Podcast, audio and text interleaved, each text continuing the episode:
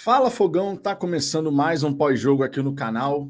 Magadianes 2, Botafogo 2. Estreia na Copa Sul-Americana, bem diferente daquilo que a gente poderia imaginar, dado o contexto e a circunstância do jogo, né? A gente esperava um Botafogo que pudesse apresentar algo a mais. A gente falava que, olha, Sul-Americana, diferente do Carioca, de repente os caras vão entrar, né, com aquela querência, vão entrar com aquela concentração e foco total buscando efetivamente, em cada instante da partida, a construção do resultado que a gente desejava e que era necessário, ainda mais depois da vitória da LDU, fora de casa, diante da equipe do César Valerro.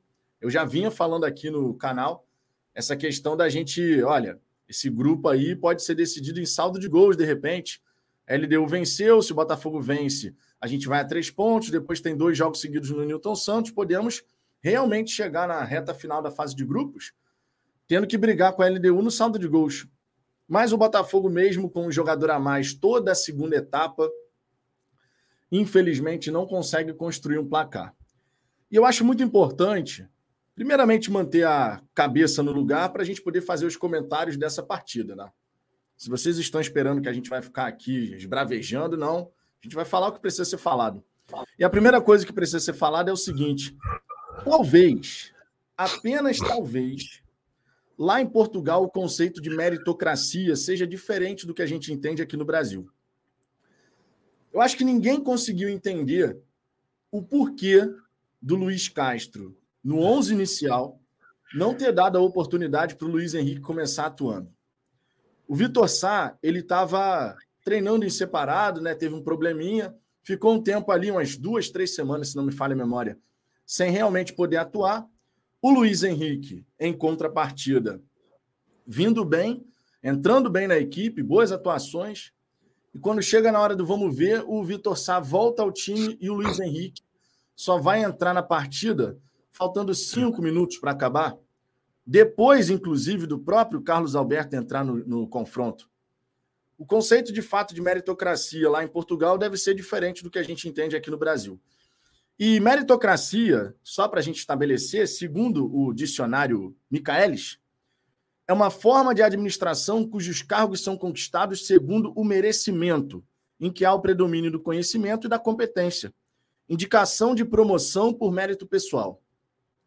O Luiz Henrique ele não vem fazendo por onde para poder ter a oportunidade de ganhar essa chance no 11 inicial.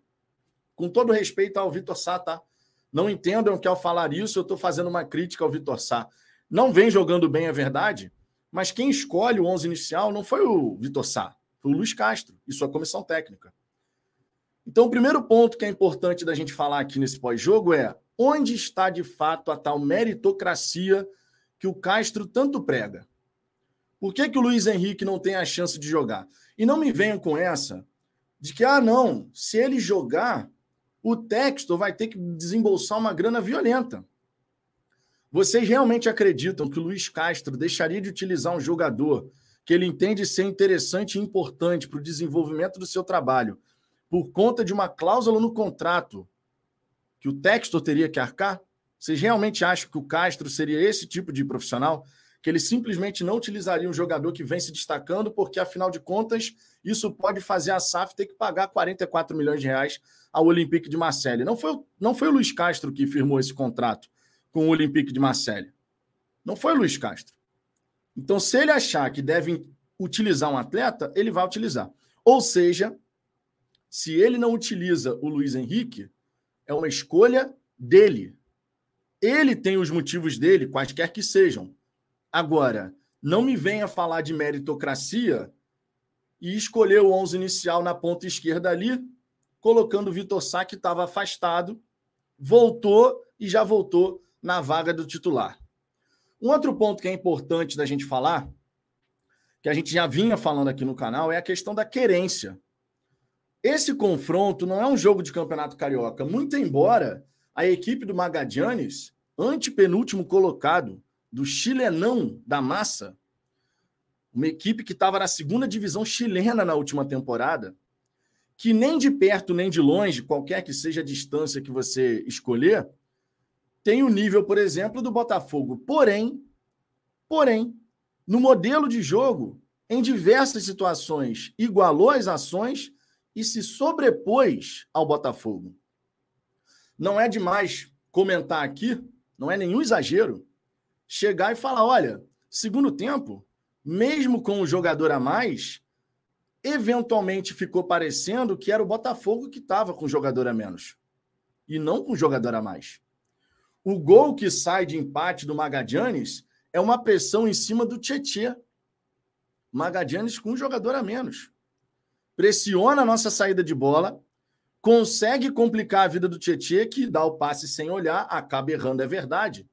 Mas a gente nunca pode desconsiderar que jogadores têm suas responsabilidades e certamente o Tietchan vai assumir a dele, mas a gente não pode esquecer que um jogo coletivo pobre potencializa erros individuais. O Tietchan não é de errar essa bola. Hoje ele errou. É culpa única e exclusiva do jogador? Óbvio que não. O Botafogo, ao longo desse confronto, infelizmente, se mostrou uma equipe que coletivamente tem grande dificuldade de se postar certo na hora de fazer a pressão na saída de bola do adversário, tendo que correr para trás o tempo inteiro, porque joga com a sua linha defensiva um pouco mais alta. Só que para isso funcionar certinho, certinho, conforme inclusive aconteceu no começo dessa temporada, onde o Botafogo foi elogiado, não só aqui ou em outros canais, mas também pela mídia tradicional. Esse time do Botafogo pouco deixa o adversário jogar. Foi um dos comentários que foram realizados pela mídia tradicional. Afinal de contas, o Botafogo tinha tomado só um gol para o Volta Redonda. Nos outros jogos, até o jogo contra o Bangu, ninguém conseguiu vazar o Botafogo. Como é que pode uma equipe que já realizou certos movimentos com perfeição na hora de fazer essa pressão na saída do adversário simplesmente desaprender? E aí a gente precisa entrar num outro, numa outra esfera desse comentário aqui. Tem clima ainda para o Luiz Castro? Os jogadores de fato estão entregando tudo de si pelo seu treinador? Em relação à torcida do Botafogo, eu não preciso nem dizer qual é a resposta dessa pergunta. Tem clima para o Luiz Castro? Preciso, né? Todo mundo já sabe que, em relação à torcida, sua imensa maioria não tem mais clima. Mas e dentro do, do, do Botafogo? E no, no, elenco do Botafogo? A atitude que a gente vê de vez em quando dos jogadores do Botafogo, o Pires, por exemplo, andando em campo. O Pires não estava assim o tempo inteiro nessa temporada, por exemplo. Vocês lembram do jogo que o Gabriel Pires fez diante da equipe do Fluminense? Vocês lembram que contra o Vasco, com dois jogadores a menos, o Pires, no fim da partida, estava pressionando na linha de fundo para recuperar a bola? Vocês lembram as tantas partidas que a gente falou aqui? Como o Gabriel Pires contribui na recuperação de bola? Impressionante. Isso não foi falado à toa. Nós vimos o Pires jogar e fazer partidas em que a gente falava: olha, esse Pires aí é muito útil. Esse Pires de agora é um inútil. Deu passe de peito, beleza e tal, mas o Pires não pode ficar andando dentro de campo.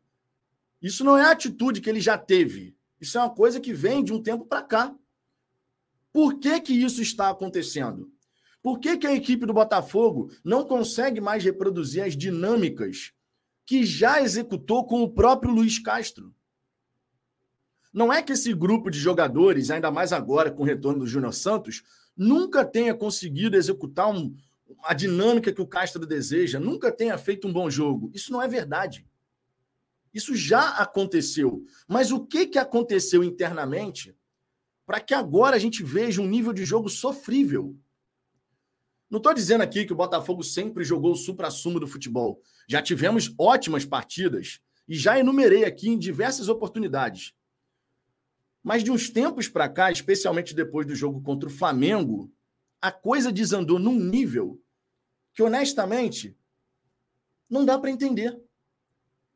O Castro, é verdade, certamente não ficou satisfeito com a janela de transferências que o Botafogo teve. No fim do Campeonato Brasileiro do ano passado, ele já tinha dado a declaração: precisamos reforçar para poder subir os degraus e aumentar o nível. Em dezembro, ele volta a falar sobre isso. Precisamos trazer aí uns seis jogadores, titulares, protagonistas, quero ser campeão com o Botafogo. Ele já dava essa declaração. A janela do Botafogo, em termos de contratações realizadas, é claro que para o Castro e também para a maioria da sua torcida, não foi a janela que a gente realmente desejava.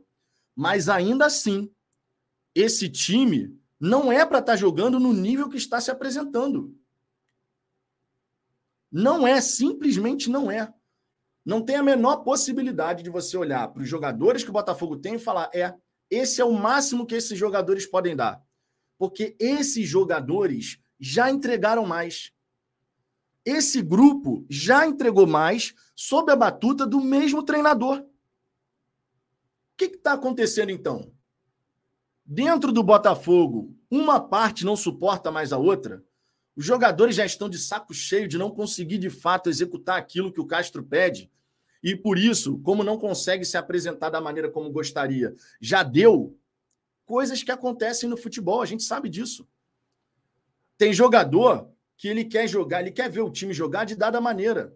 Quando aquilo não acontece, ele vai ficando insatisfeito. Ele vai ficando chateado e fala: pô, pô, meu irmão, nosso time pode jogar muito mais. Só que a gente não está conseguindo. Nós não estamos conseguindo fazer aquilo que o treinador pede. E o treinador, de repente, insiste em tentar fazer a mesma coisa. Eu entendo, de verdade, eu entendo o Castro tentar retomar a consistência defensiva de outrora. Eu entendo. E não é uma outrora tão distante assim.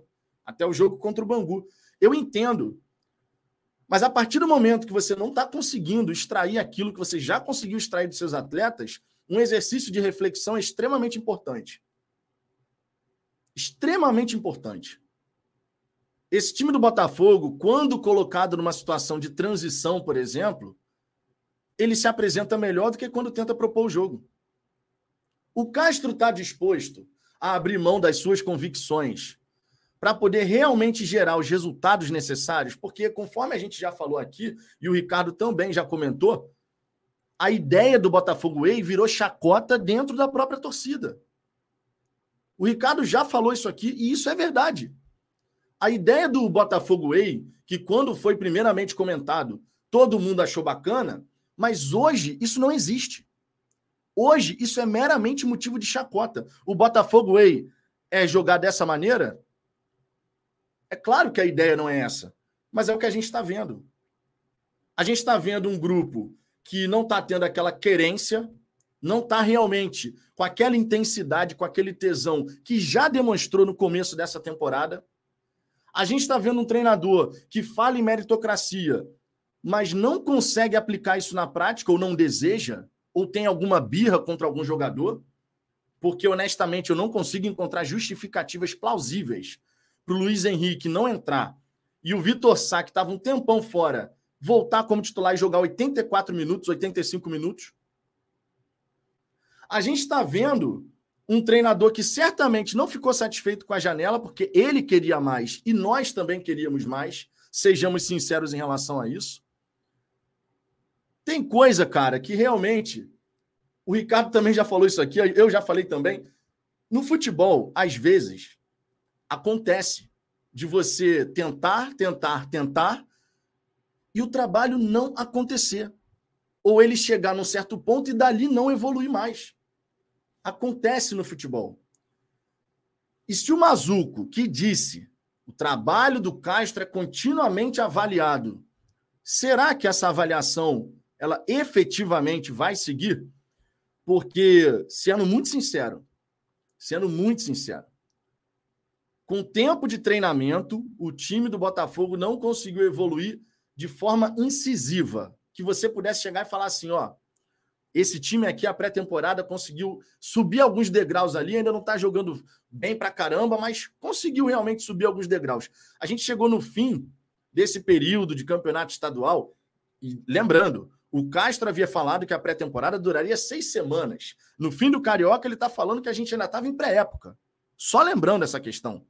Mas a gente chega no fim desse período, onde a temporada efetivamente começa e todo mundo considera que efetivamente a Vera, a temporada começou hoje, nós chegamos com uma incerteza e uma insegurança em relação a esse time do Botafogo que não era para estar tá acontecendo.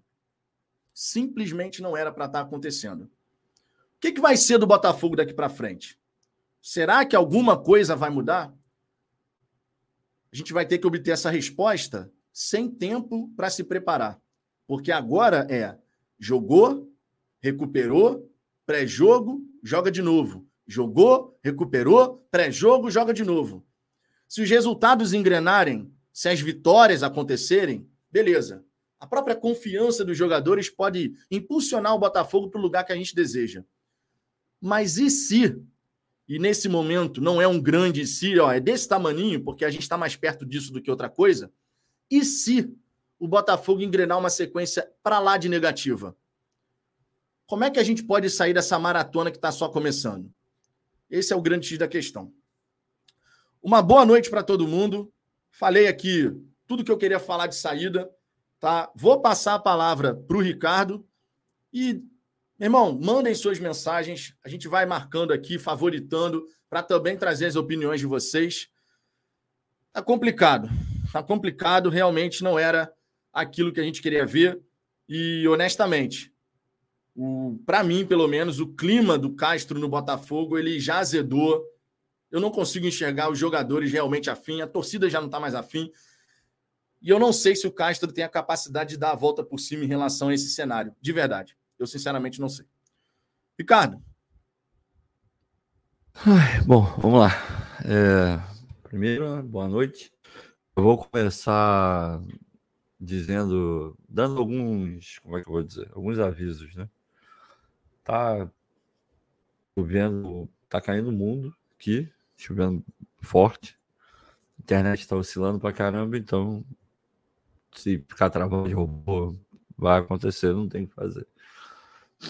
Tô cheio de alergia, tô cansado pra caramba. Vim dirigindo de Dallas, quatro horas. Cheguei hoje. E. Enfim, se minha voz estiver ruim, paciência também, porque questão de saúde não tem nada que fazer. É... Assim, como sempre, eu nunca, antes de entrar na live, nunca, nunca, nunca, nunca, nunca, nunca. Eu nunca penso ou monto um roteiro, ou ah, eu vou começar assim, vou começar assado. Eu simplesmente começo a falar e o pensamento vai vindo, enfim. E eu vou tentando fazer algum sentido com aquilo que eu estou pensando. É... Vou começar pela parte da meritocracia que o Vitor falou, só para eu não, não perder isso. Para eu esquecer, dois segundos. Eu concordaria com você, Vitor, é, 100%, vai, se a gente estivesse falando de uma questão basicamente teórica. O conceito que você falou, é, não tem como não concordar, o conceito é, é esse alguém que está merecendo mais, que está se esforçando mais, que está rendendo mais, tem prioridade é, em detrimento daquele que não está. Então, normal. Só que a gente não pode ignorar que existe um contexto, que existem nuances e que as situações elas são diferentes. O que eu quero dizer com isso? E aí não é uma defesa do Castro, até porque eu vou assim que eu terminar de falar essa questão da meritocracia, o finalzinho dela vai ser o, o, o erro do Castro dentro dessa questão da meritocracia. Mas, assim, vamos lá. Dentro do futebol existe uma coisa que, que é a gestão do grupo, né? E não é incomum você ver um jogador que era titular e aí eu não estou discutindo se ele deveria ou não ser titular. Não estou falando disso. Estou falando sobre o fato. O, o Sá era o titular, né? E ele sai, seja porque ficou machucado, porque ficou suspenso, lá, nem lembro mais porque ele saiu. Mas fato é que ele sai do time. Alguns jogadores são testados e o melhor, o que vem melhor jogando é o Luiz. Então você para e pensa, obviamente se o Vitor Sá voltar, o Luiz cair, né? O Luiz é o titular. Só que não é com, incomum os treinadores não fazerem esse tipo de mudança. E aqui eu vou citar um caso muito recente, mas muito recente mesmo, e que eu não lembro da gente ter usado essa questão da meritocracia na época. E é muito parecido, assim. É... Com Anderson Moreira aconteceu isso algumas vezes. Do Canu se machucar, sair, entra alguém, quando o Canu estava recuperado, o Canu voltou. Automaticamente virou titular de novo. Ah, mas virou titular de novo. Por quê? Porque o cara, isso é uma gestão de grupo. O cara sabe, ah, porra, eu era o titular, eu não saí porque eu quis, eu não saí por não sei o quê, eu não saí porque fiz merda, eu saí porque eu me machuquei, eu, sei lá, fui suspenso, não sei. Então, o treinador ele pode entender que o natural é o titular voltar por uma questão de meritocracia também. Se o cara performar mal, ele vai ter um argumento para virar para o jogador e falar: eu, você voltou, voltou como titular, mas só que você voltou mal. Eu tenho como te manter no time, até porque o cara que estava na tua vaga enquanto você estava fora vinha jogando bem, então eu acho que por merecimento ele tem que titular e você vai para o banco. Isso já aconteceu. E reparem, eu já estou vendo no chat aí um monte de gente que tem uma dificuldade tremenda de entender o que está sendo dito. Eu comecei falando que eu não concordo ou discordo. Eu, eu não estou dizendo se isso é certo ou errado. Eu não estou fazendo juízo de valor nenhum. Zero. Por isso eu não estou nem defendendo nem atacando o Castro. Eu estou discutindo o mérito. Estou discutindo o fato. O fato é essa construção que o Vitor fez, para alguns treinadores ela serve, outros ela não serve. É simples assim. E, nas mesma, e na mesma situação com o, outros treinadores, a gente não levantou esse debate da meritocracia. Então, só fazendo esse. Partindo desse princípio, Sandro Castro, ok, Vitor Sá é o meu titular. Ele entra, não joga porra nenhuma. Não joga porra nenhuma. Nada, nada, não jogou nada. Impressionante. Ele não jogou nada não faz o menor sentido o cara ficar até o final do jogo. Ou perto do final. Aí, independente qual é o sentido de meritocracia do Castro, qual é o conceito que ele adota, aí é problema dele. Fato é que ele se colocou numa situação onde não estava funcionando, o, seja lá o que quer que ele tenha planejado. Por que, que você não conserta? Porque aí você, o Luiz, está jogando bem. Aí você vai e coloca o Luiz, porra. Aí tu coloca o moleque nos cinco minutos. Cinco minutos, porra. Não tem como. Não tem como. Então, de novo, não analisei, não fiz juízo de valor. Analisei o que pode ser passado pela cabeça do treinador e não é uma exclusividade do Castro, tá? Não é uma exclusividade do Castro. Esse conceito de meritocracia que o Vitor trouxe, ele não é linear. Ele não é único. Existem nuances dentro dele. É possível a interpretação. Então, só para deixar claro que não estamos falando de uma coisa que é 100% certa ou 100% errado. Pelo menos na minha visão, tá? E beleza. Acabamos essa história da meritocracia. A gente parte para o que está acontecendo. O que está acontecendo é, é ruim. E para desconstruir a narrativa que muitas pessoas têm de que. Aí eu vou falar de mim. De que eu passo pano pro Castro, de que. E aí, vai continuar defendendo? Todas as críticas possíveis e imagináveis ao Castro já foram feitas aqui por mim. Todas. E, e aí, é, é, eu vou falar por uma questão de justiça e não por uma questão de, de querer parecer melhor do que ninguém. Várias das críticas que começou a escutar esse ano, eu estou fazendo desde o ano passado. Várias. Várias. Quem acompanha aqui sabe. Quando que eu comecei a falar que o poder de adaptação dele é muito ruim? Cara, pode buscar aí. Quando é que foi? Mas há muito tempo atrás. Campeonato Brasileiro do ano passado, se pá ali no meio se pá ali pelo meio. Já estou falando isso há muito tempo. ouvi esses dias de que, pô, talvez ele pudesse ser um coordenador, talvez.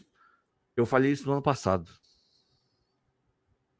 Eu falei isso no ano passado. Não estou falando isso agora. Falei no ano passado.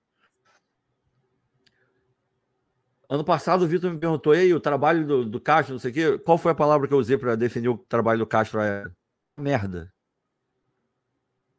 Tô, tô falando alguma besteira? Tô falando alguma coisa que não aconteceu, Vitor? Tudo que, eu, tudo que eu tô falando aqui aconteceu.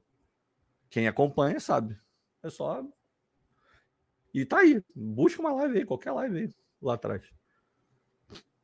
Então não existe essa coisa de que o Ricardo defende o Castro cegamente. Isso não, não existe.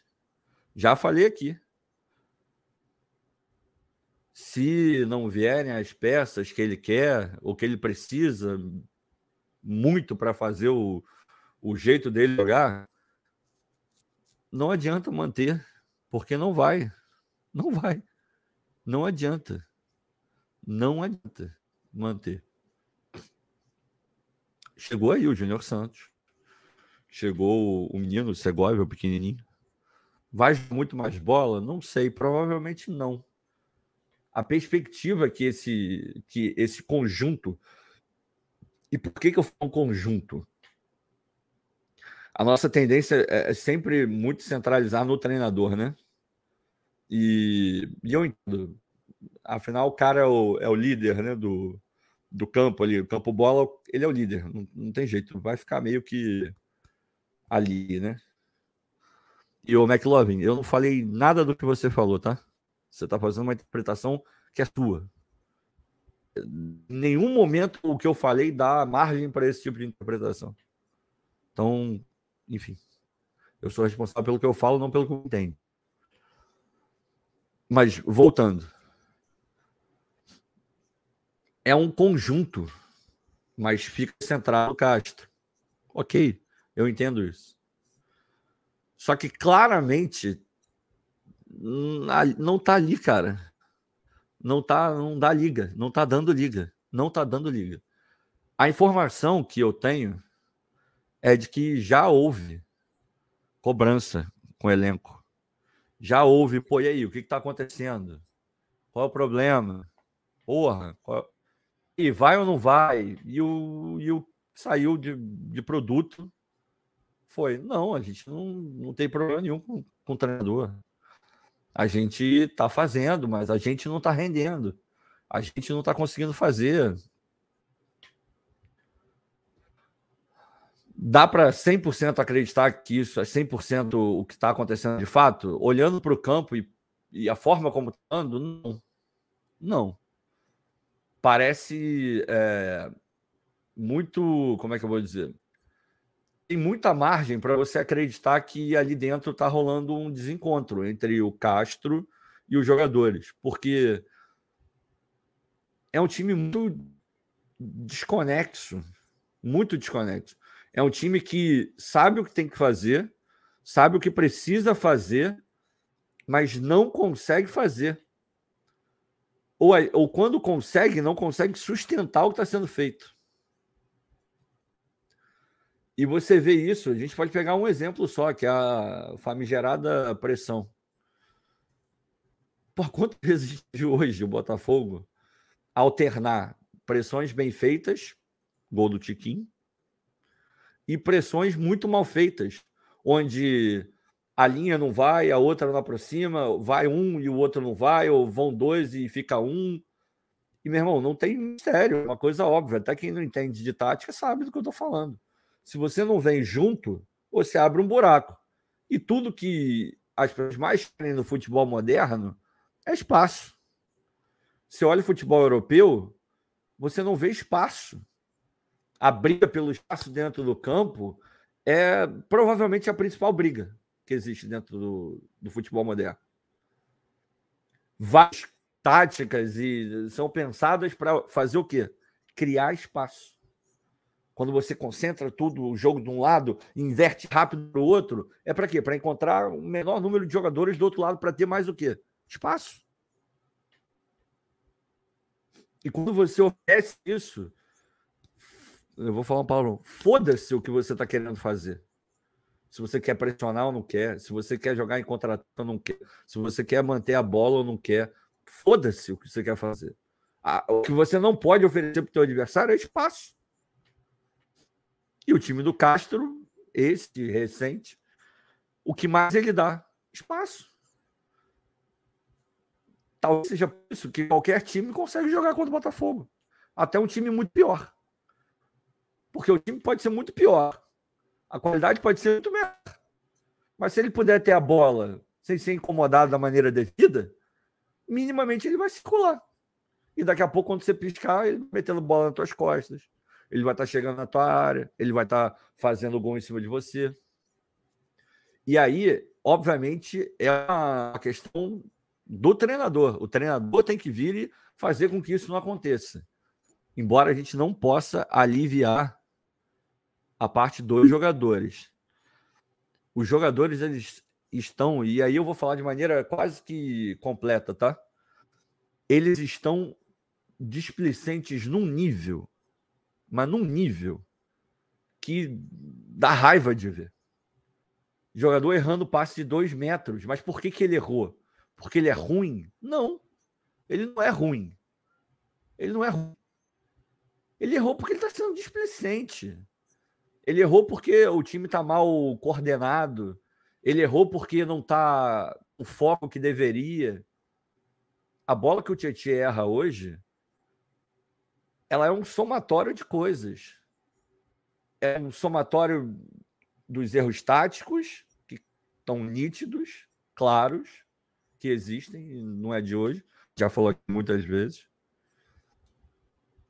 É nitidamente um lance onde o cara está desconcentrado, porque se ele tivesse minimamente concentrado, ele saberia que ele não podia dar aquela bola naquele lugar.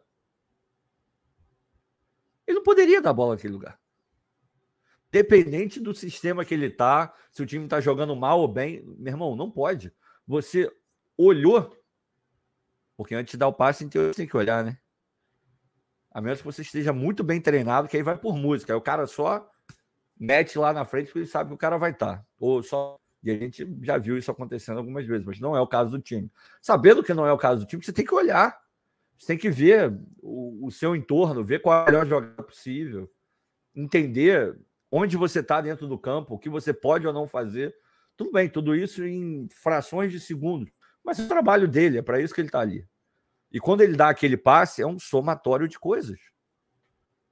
Então tem erro da comissão técnica, que não, que não fez o time entrar na melhor forma, é, jogar da melhor maneira. Tem erro do jogador que está é, desconcentrado e não está entendendo o que está fazendo ali o Tietchan, ele vinha bem, ele se contaminou com o time. Ele, é, o nível dele não caiu hoje. Já vem caindo. Já vem caindo há um tempo já. E é uma merda, infelizmente é o que está acontecendo. Ah, tem que demitir o Castro. Ah, vamos demitir o Castro. Cara, é óbvio que não dá para levar esse time deito que está se colocando dentro do campo até o final. Porque esse nível de futebol que o Botafogo está apresentando é o nível todos nós sabemos que vem dificuldade. E a gente sabe que o nível de dificuldade de campeonato brasileiro é muito, muito, muito, muito alto e é aquele tipo de dificuldade que para sair, meu irmão, é difícil. Ainda mais em time grande, pressão da torcida, aquela história toda se internamente os caras sabem que não tem como mais, irmão, manda embora. Manda embora. Agora. Agora. Se souberem que não dá mais. Agora, se realmente o que está acontecendo lá dentro é a questão de. Porra, os jogadores falaram que o problema é deles. Que eles não estão conseguindo fazer que a coisa não está rolando da maneira correta, não tem nenhum problema com o Castro. Meu irmão, então você vai cobrar dos caras. Vocês não estão falando que a culpa é de vocês? Então qual é o problema? Então vamos lá, vamos render, pô. Vamos lá, vamos render. Já falei mais de uma vez. A minha natureza não é aquela natureza que pede comissão de técnico. E aí, eu sei que é muito difícil, né, cara? Tem muita gente que não entende, ou por realmente não ter condição de entender ou não querer entender. Eu falaria a mesma coisa se fosse qualquer técnico. Eu nunca fiz, tirando o, Paquetá, porque o Paquetá era abaixo da crítica, não tinha como. E o Chamusca em algum momento também, porque o Chamusca, porra, me irritava vir na coletiva e falar que o time dele jogou maravilhosamente bem quando jogou muito mal. Muito mal. Tirando esses dois, eu nunca fiz campanha para demitir treinador. É, esse tipo de campanha de vamos subir hashtag, vamos não sei o quê. Eu, meu irmão, eu não faço isso. E não vou fazer isso. Esse é o tipo de decisão que tem que ser muito pensado. E você não tem como saber se é a melhor solução, o Vitor também não tem, eu também não tenho, só quem tem como saber é quem está lá dentro. Porque aqueles caras têm todos os elementos para poder. Eu posso falar o que eu acho, você pode falar o que você acha. Mas ninguém pode vir aqui e falar, eu tenho a verdade absoluta e eu sei o que é melhor nesse momento para o Botafogo. Só quem pode é quem está dentro. Só quem pode é quem está lá dentro. Porque a gente vai tomando, a, a, vai construindo o nosso pensamento com a formação que a gente tem e muitas vezes as pessoas constroem com aquilo que elas sentem e não com aquilo que elas de fato é, são informadas, né? É... Aí é, é foda. Eu fico falando isso, aí, para de passar pano pro Castro.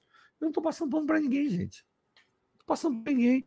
Eu já falei aqui que, dependendo se acontecer isso isso, demite o cara. Se acontecer aquilo ali, não, mantém ele. Se o problema os jogadores estão botando na conta deles, mantém o cara e conserta os jogadores. Tu tem que consertar o problema, né? Agora, o Castro, ele é horroroso, ele é uma merda, ele não entende nada, ele é horrível, blá, blá, blá, blá. Não, não acho, continuo não achando. Já falei milhões de vezes aqui. Um bom treinador, um treinador razoável, ou um treinador fenomenal, em algum lugar ele pode não dar certo. Em algum lugar ele pode ganhar e no outro ele vai perder. Quantos casos a gente já viu assim? Tem aí o mais recente aí. Porra, o Conte treinou o Chelsea, ganhou. Treinou o Tottenham, que tem qualidade, tem jogadores de qualidade ali. Não arrumou nada, saiu disparando aí para tudo quanto é canto, foi demitido. Já falei, Murici Ramalho, porra, foi uma merda no Palmeiras. Horrível Palmeiras. Foi campeão brasileiro do Fluminense, foi campeão brasileiro do São Paulo, tricampeão de São Paulo. Luxemburgo já fez trabalhos muito bons em alguns clubes e trabalhos horrorosos em outros. Você pega o Carlos, tudo bem que tem uma questão de qualidade, né? Obviamente, mas o Ancelotti fez trabalhos ruins e fez trabalhos bons em outros lugares. Já pegou o PSG e não conseguiu fazer quase nada. Quase do treinador pega o PSG e não consegue ganhar nada no campeonato francês. Aí vai para outro clube e começa a ganhar, porra. Então, é perfeitamente possível você ter um bom profissional que não em algum lugar. Eu não vou ser o cara que vou aqui falar porra, esse cara é uma merda, esse cara não entende nada de futebol.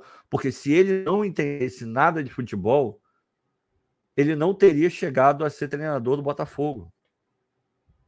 Não nesse modelo dito é, profissional, com, com todo o scouting por trás, todo o nível de informação que o Botafogo hoje tem, é, com a perspectiva que o clube tem. Um treinador que não saiba nada de futebol não chega num clube nesse nível não existe. Não existe. Simplesmente não existe. Eu sei que você fala isso porque você está emocionado. Eu sei porque você fala isso porque pô, tu tá puto pra cacete, tu quer ver ele longe do clube. Eu entendo tudo isso. Que isso é emoção. Emoção. Pura e simples. Porque dentro de uma racionalidade, esquece, irmão. Não tem como você virar e falar que o cara não entende nada. Isso não é verdade. Simplesmente não é verdade. Ora, quer dizer que você tem que ficar com ele até o final do ano? Que você tem que ficar com ele para o resto da vida? Não. Fez uma, uma. Como é que eu vou dizer? Uma reação do trabalho. O trabalho não tá bom e não tem perspectiva nenhuma de melhora. Beleza, pega ele troca, porra. Troca, cara. Bota ele em outro lugar. Ele, de repente, ele vai, sei lá, de repente, se ele fosse para o Corinthians, ele estaria aí candidatíssimo ao título do Campeonato Brasileiro. Não tem como saber. Dá para dizer que é impossível esse cenário? Não. Não. Não dá para saber, não dá para dizer que é impossível. O futebol ele é tão doido, mas tão doido, que vamos pegar o exemplo do Atlético Mineiro com o Cuca. O Cuca vai para o Atlético Mineiro e ganha Campeonato Brasileiro, ganha Copa do Brasil, jogando futebol porra, foda, envolvente. O Hulk, meu irmão, fazendo um gol atrás do outro, era um baita de um time o Atlético Mineiro. No ano seguinte, não vira, em algum momento resolvem trazer o Cuca de volta. O mesmo treinador. Basicamente o mesmo elenco. E o trabalho do cara foi uma merda, foi horrível. Para aquilo que ele foi contratado, foi muito ruim. O mesmo, o mesmo treinador com os mesmos jogadores. Mesmo sendo de treinamento. E aí, tu vai explicar como isso, cara? Sabe como é que vai explicar? Porque existem momentos e momentos, existem contextos e contextos. Dependendo do momento, pode funcionar. Dependendo do outro momento, pode não funcionar. É assim, gente. Então, é, sendo extremamente racional, eu posso vir aqui e falar: não dá para o Caixa no Botafogo. Não dá, não dá, pro, não, não deu liga. Mas para falar isso, eu não preciso esculachar o cara. Eu não preciso dizer que ele é uma merda, que ele não entende nada de futebol. São duas coisas que não precisam coexistir. E eu não vou fazer isso. Porque isso é uma mentira. Isso não é verdade. Não é verdade. Por mais que você queira, por mais que você esteja puto, sei lá Isso não é verdade. Tão simples quanto isso. Agora, vão mandar ele embora ou não vão? Não sei. Diria que agora não. Prolongadamente continua assim no que realmente importa, brasileiro, e agora para frente, nesse, nesse primeiro momento, chegando ali agora quase no meio do ano, Aí eu posso dizer que talvez, talvez ele seja demitido. Talvez seja demitido. Já não é mais a mesma coisa que era antes. Já e eu vou te dar, cadê o rapaz aqui? Marcelo Moraes vai tomar um bloco porque você é muito mal educado. Só por isso que você vai tomar um bloco, tá?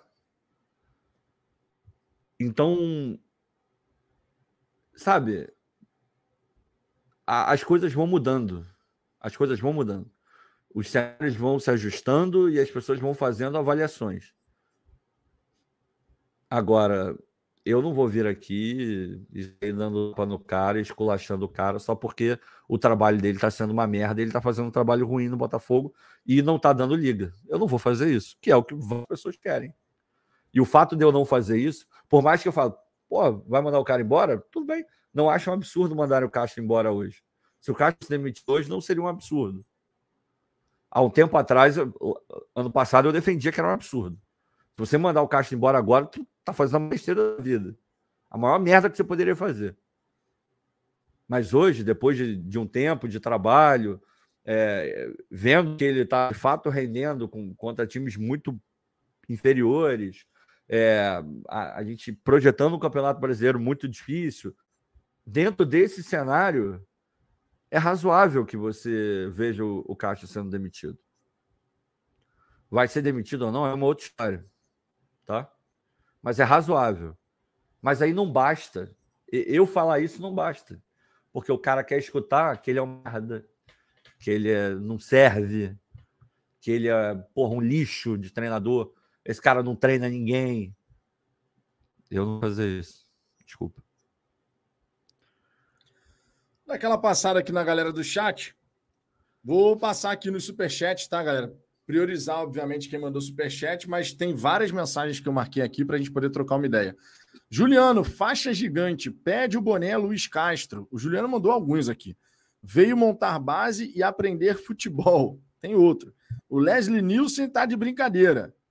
Ainda tem esse aqui. Extremamente previsível.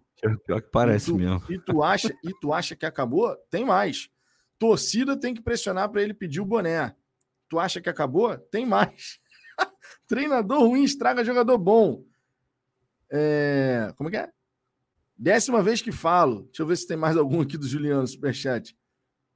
Ah, acho que é isso aí. Ah, tem mais, tem mais.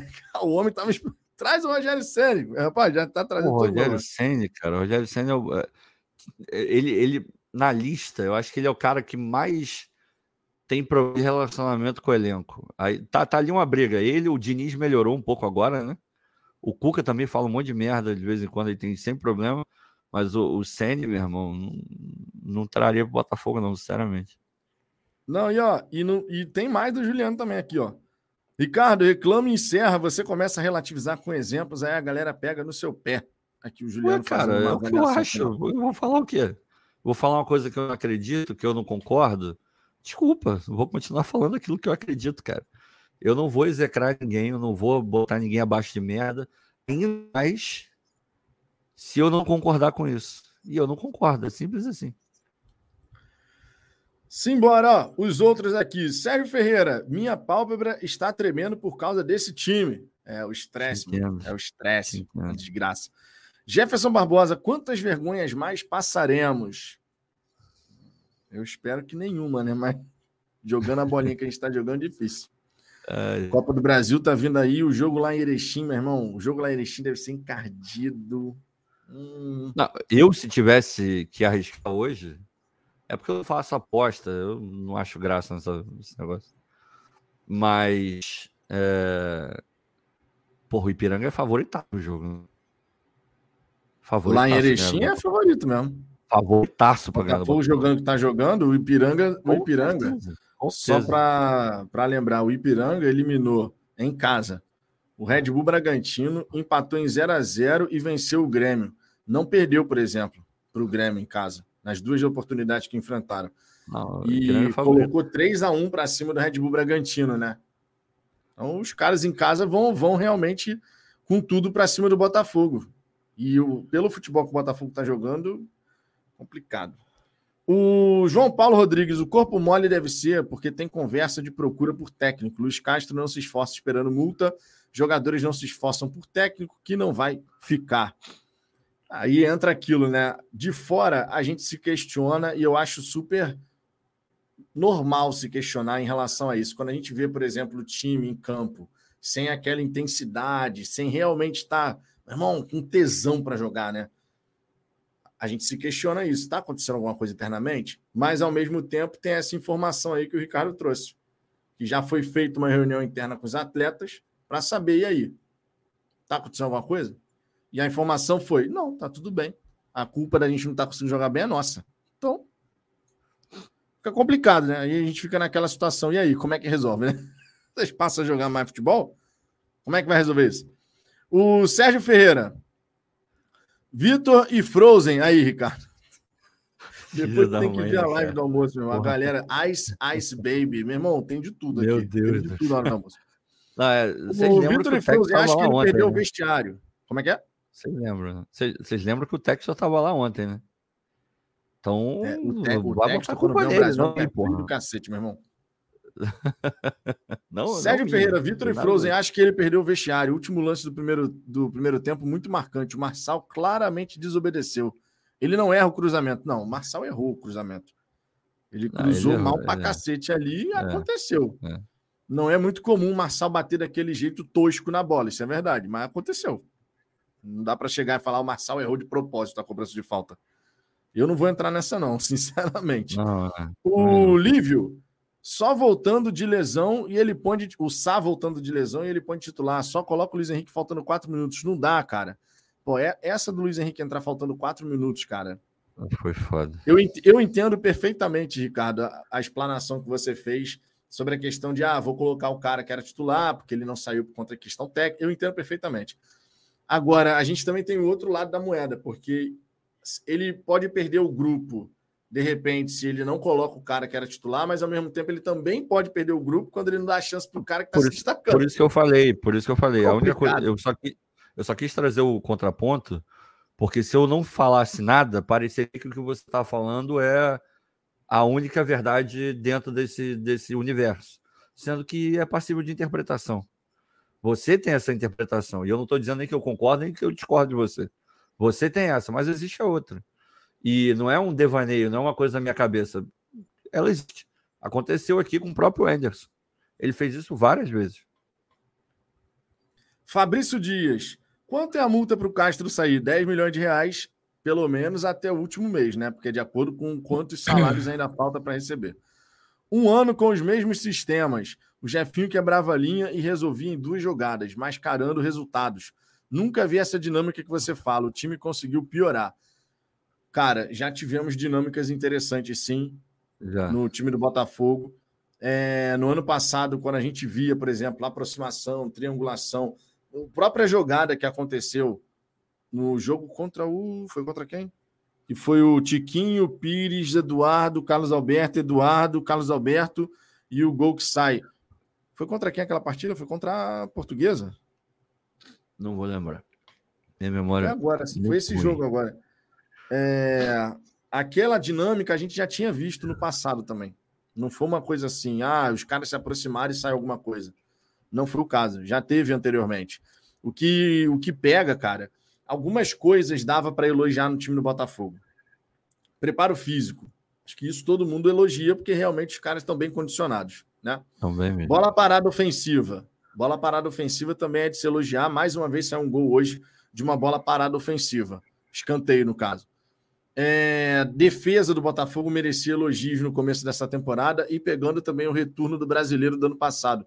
Tanto é que eu trouxe os números aqui até o jogo contra o Bangu, juntando, né? Segundo turno do brasileiro e o jogo contra o Bangu, é, até o jogo contra o Bangu, o Botafogo chegou a 25 jogos, sendo que em 12 não tinha sido vazado.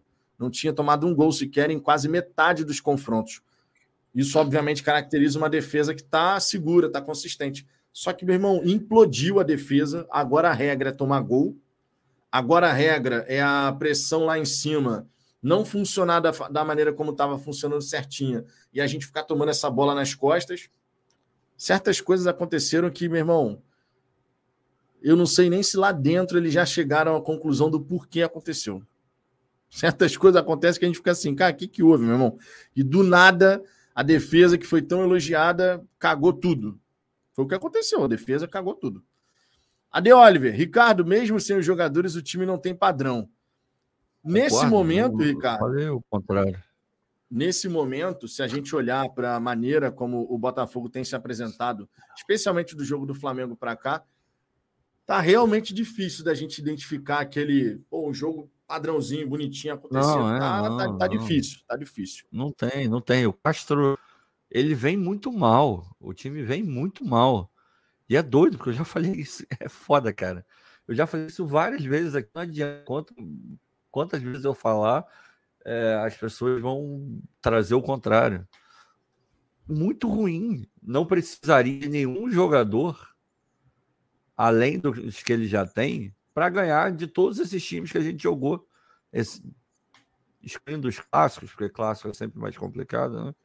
Se bem que contra o Flamengo era mais do que suficiente, porque era o time C, né? É, o Vasco aquele problema lá, então fica meio... não dá nem para analisar aquele jogo, né?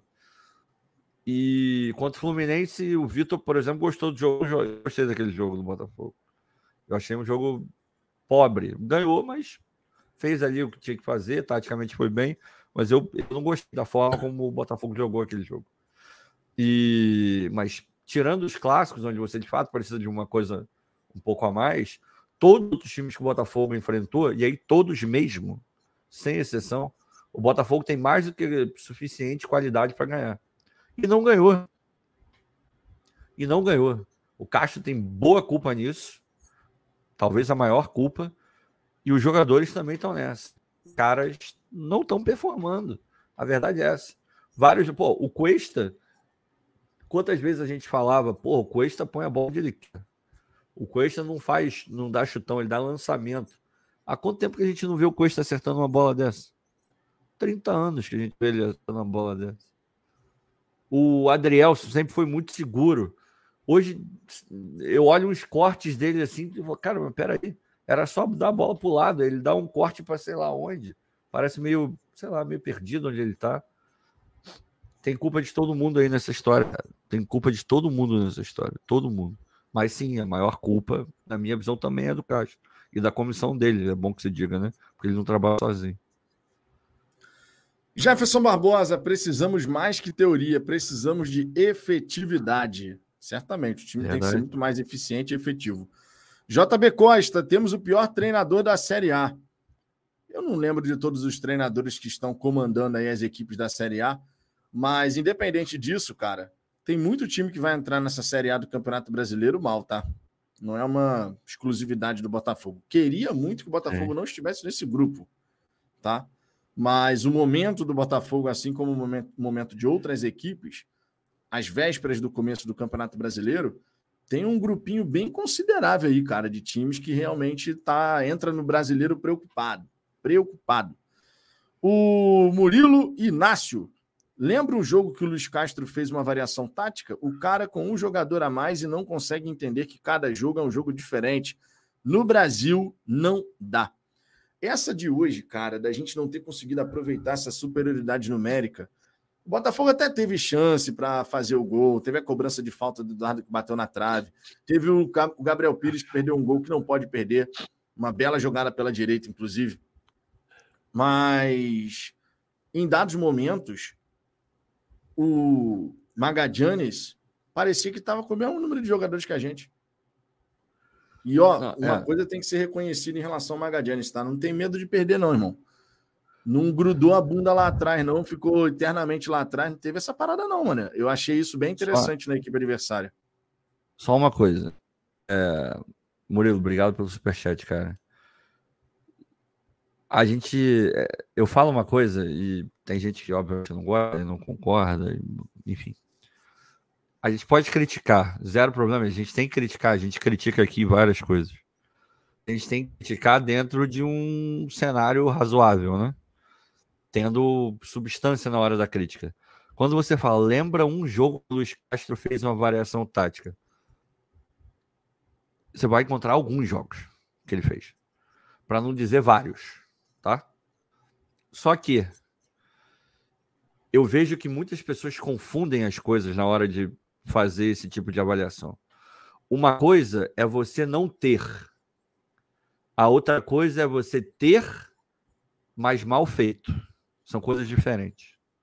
Quando você fala, ah, lembra de um jogo que teve, você está dizendo que não tem.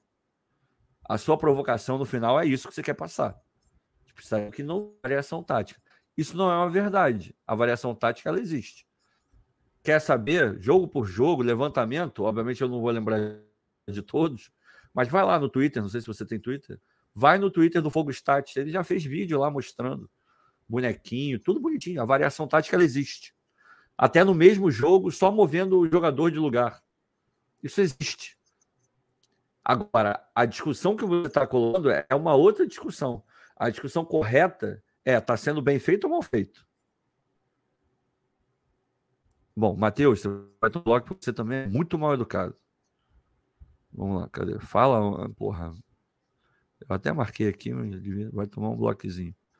Bom, não consegui botar, mas enfim. Então, essa é, é, é, o, é, a diferenciação que eu não vejo várias pessoas fazendo. É isso que me chateia. Aí quando eu falo isso, parece que eu estou passando pano pro Castro. Só que eu não estou passando pano pro Castro. Eu estou falando uma coisa que é verdade. E não sou eu que estou falando. Quem está falando tá lá, é realidade. Tem vídeo, tem tá lá. Se você fizer uma análise é, criteriosa e profissional sobre o assunto, você vai ver. A variação tá lá, porra. Só que ela está sendo mal feita. É uma outra história. É uma outra história, são diferentes. Enfim. O Luiz Garcia, a vaca já se afogou no brejo. A situação do Botafogo, meu irmão. Eu, de verdade, 7 de abril, se tinha uma coisa que eu pensei que nesse ano poderia pelo menos demorar mais um pouquinho para acontecer, era a gente estar vivendo o que a gente está vivendo agora, cara. 7 de abril. O João Paulo, temos que conversar sobre o Gabriel Pires, bizonho. Cara, o caso do Gabriel Pires, ele é, ele é extremamente curioso, porque você pega alguns jogos do Gabriel Pires nesse começo de temporada, contra o Fluminense, contra, os, contra o Vasco, é, teve um jogo também contra uma equipe pequena, que, pô, foi falado assim nesses jogos que ele se destacou. Foi, pô, cara, o Gabriel Pires ele ajuda pra caramba a equipe com as interceptações. Eu lembro dessa live, inclusive, teve um jogo que o Gabriel Pires fez uma trocentas zilhões de interceptações no meio de campo aparecendo aqui, aparecendo ali, se empenhando. Cara, do nada, o Gabriel Pires, ele agora anda em campo. Ele anda é, mas campo, aí tem uma, tem uma questão de, de ser. Assim, vamos lá. Eu gosto do Gabriel Pires, tá? Eu acho ele um bom. Ele tem algumas qualidades que, porra, difícil você encontrar num jogador, sabe? Ele tem uns passes, assim, ele consegue enxergar uma, é, o jogo de uma maneira diferente, assim, da, da média. Só que ele tem deficiências como todo qualquer jogador tem. Ele é lento. Ele é muito lento. Ele perde muita bola, principalmente quando ele fica de costas, ele perde muita bola. Os trabalhos do treinador é você pegar e explorar da melhor maneira a qualidade que tem e tentar minimamente é, maquiar os defeitos que o jogador tem. Quando você coloca o Gabriel numa posição um pouco mais recuada, você está potencializando a dificuldade que ele tem. Porque se ele perde uma bola na região onde ele está jogando, vai dar merda. Vai dar merda. Porque você tem menos é, jogadores para poder te ajudar na hora de desfazer a cagada que ele acabou de fazer. E ao mesmo tempo você não está aproveitando aquilo que ele tem de melhor. Então você coloca ele mais na frente. Você coloca ele ali naquela posição onde de fato pode render. E essa dificuldade que ele tem, se ele perde uma bola perto da área é, do nosso ataque, você tem o time inteiro para te ajudar a, a, consertar a cagada que ele fez. Só que o Castro não enxerga isso. O Castro está colocando ele mais para trás. Já botou ele em vários jogos um pouco mais para trás. Não adianta. Se ele perde uma bola ali, irmão, esquece, vai dar merda, como ele já perdeu. Então aproveita o que ele tem de melhor e tenta diminuir o impacto da, das coisas ruins que ele tem no jogo dele. Isso é trabalho do treinador, tá fazendo mal, porra. Tá fazendo mal, tá lendo mal. Então, quando eu vi o Gabriel, eu falei, puta, não é, cara, ele não pode jogar ali, cara. Se ele tiver que jogar em algum lugar, ele tem que jogar no lugar do Eduardo, porra. Ele não pode jogar ali. Ele não pode jogar ali. E, enfim, tá botando, né? Aí dá a merda que dá, fazer o quê? E tirando isso, hoje, ele tava num dia terrível. Ele errou tudo tentou. A coisa que ele não errou foi o passe de. Foi até um bonito passe de peito que ele deu para o Eduardo fazer o gol. Tirando isso, ele errou tudo que ele tentou fazer. Tudo. Tudo. Então, então tem culpa do técnico e tem culpa dele, porra. Os dois. Juliano, o padrão é não ter padrão. Tá aí, ó, mais um comentário do Juliano. O Juliano foi mandando superchat de 2 e 2, 2 e 2, 2 e 2. Tamo junto, Juliano. Obrigado, cara. Obrigado. Seguinte, passaremos agora para mensagens gerais, tá? Se você quiser ter prioridade, aí você manda seu superchat. Mas eu marquei outras mensagens aqui para a gente poder trazer as opiniões da galera. Inclusive, queria começar trazendo a opinião do Olavo Lindenberg, dizendo o seguinte: ó, vocês estão conformados? Depois de um jogo desse, estão calmos? Podem falar o que for aí, pelo jeito que falam, nessa normalidade, a torcida vai falar que estão passando pano. Olavo, você, você já acompanha aqui as lives do Fala Fogão faz bastante tempo, né? É, tá sempre aí presente e tal. De verdade, esse lance de ah, tá passando pano. Isso aí, cara, não nos afeta em absoluto, porque a gente só tá dando a nossa opinião e, eventualmente, as, as pessoas vão concordar, vão discordar, parcialmente, integralmente, faz parte do jogo. Agora, não faz sentido algum, não faz sentido algum você esperar que aqui no Fala Fogão a gente vai abrir uma live para estar tá arrancando os cabelos. Cabelo esse que eu nem tenho mais, e a gente não vai ficar fazendo live aqui nesse sentido. Um dos pontos que a gente abre live depois também, não assim que termina o jogo, mas um tempo depois, né? Hoje, por exemplo, foi uma hora depois. A gente começou essa live aqui meia-noite. É justamente para a gente poder, ó. A gente fica chateado vendo jogos também, tá? Não pense vocês que não. Eu vejo o jogo do Botafogo e falo, minha Nossa Senhora, não tá saindo nada. Eu fico irritado, o Ricardo também fica irritado e tal. Pô, Só que quando o cara. Victor, eu não sei se você teve, se você acompanhou. Eu tava na Dallas Cup no domingo e eu fiz a transmissão. transmissão. Abri uma live no Instagram é, durante o jogo. Quem tava lá, não sei se tinha alguém lá aqui agora, sinceramente não sei. Quem tava lá pôde acompanhar e ver exatamente o que você está falando na realidade. Ali era o Ricardo assistindo um jogo de futebol do Botafogo. meu irmão, era outra coisa. Era outra coisa. Então, só para trazer, botar ainda mais luz no que o Vitor está falando, são duas coisas completamente diferentes. A gente vendo futebol, a gente sofre igual a vocês, xinga igual a vocês, faz tudo. Só que quando a gente vem aqui, nosso papel é outro. É outro, pô. Ah, quando abre a live aqui, cara, de verdade, a gente tenta deixar a racionalidade em primeiro lugar. Isso vai agradar e vai desagradar, mas é a maneira como a gente vai fazer as lives aqui no canal, entendeu? Por isso que não existe essa de ah, a gente está calmo, então a gente está conformado. Não, cara, eu não tô, eu tô chateado com a situação do Botafogo. A gente olha o Botafogo jogar do jeito que está jogando, ninguém gosta. Eu queria ver o Botafogo estar tá jogando muito melhor, que a nossa defesa estivesse funcionando certinho. Queria ver tudo isso, cara. Agora, na hora de comentar, eu vou buscar comentar, assim como o Ricardo, com a cabeça no lugar.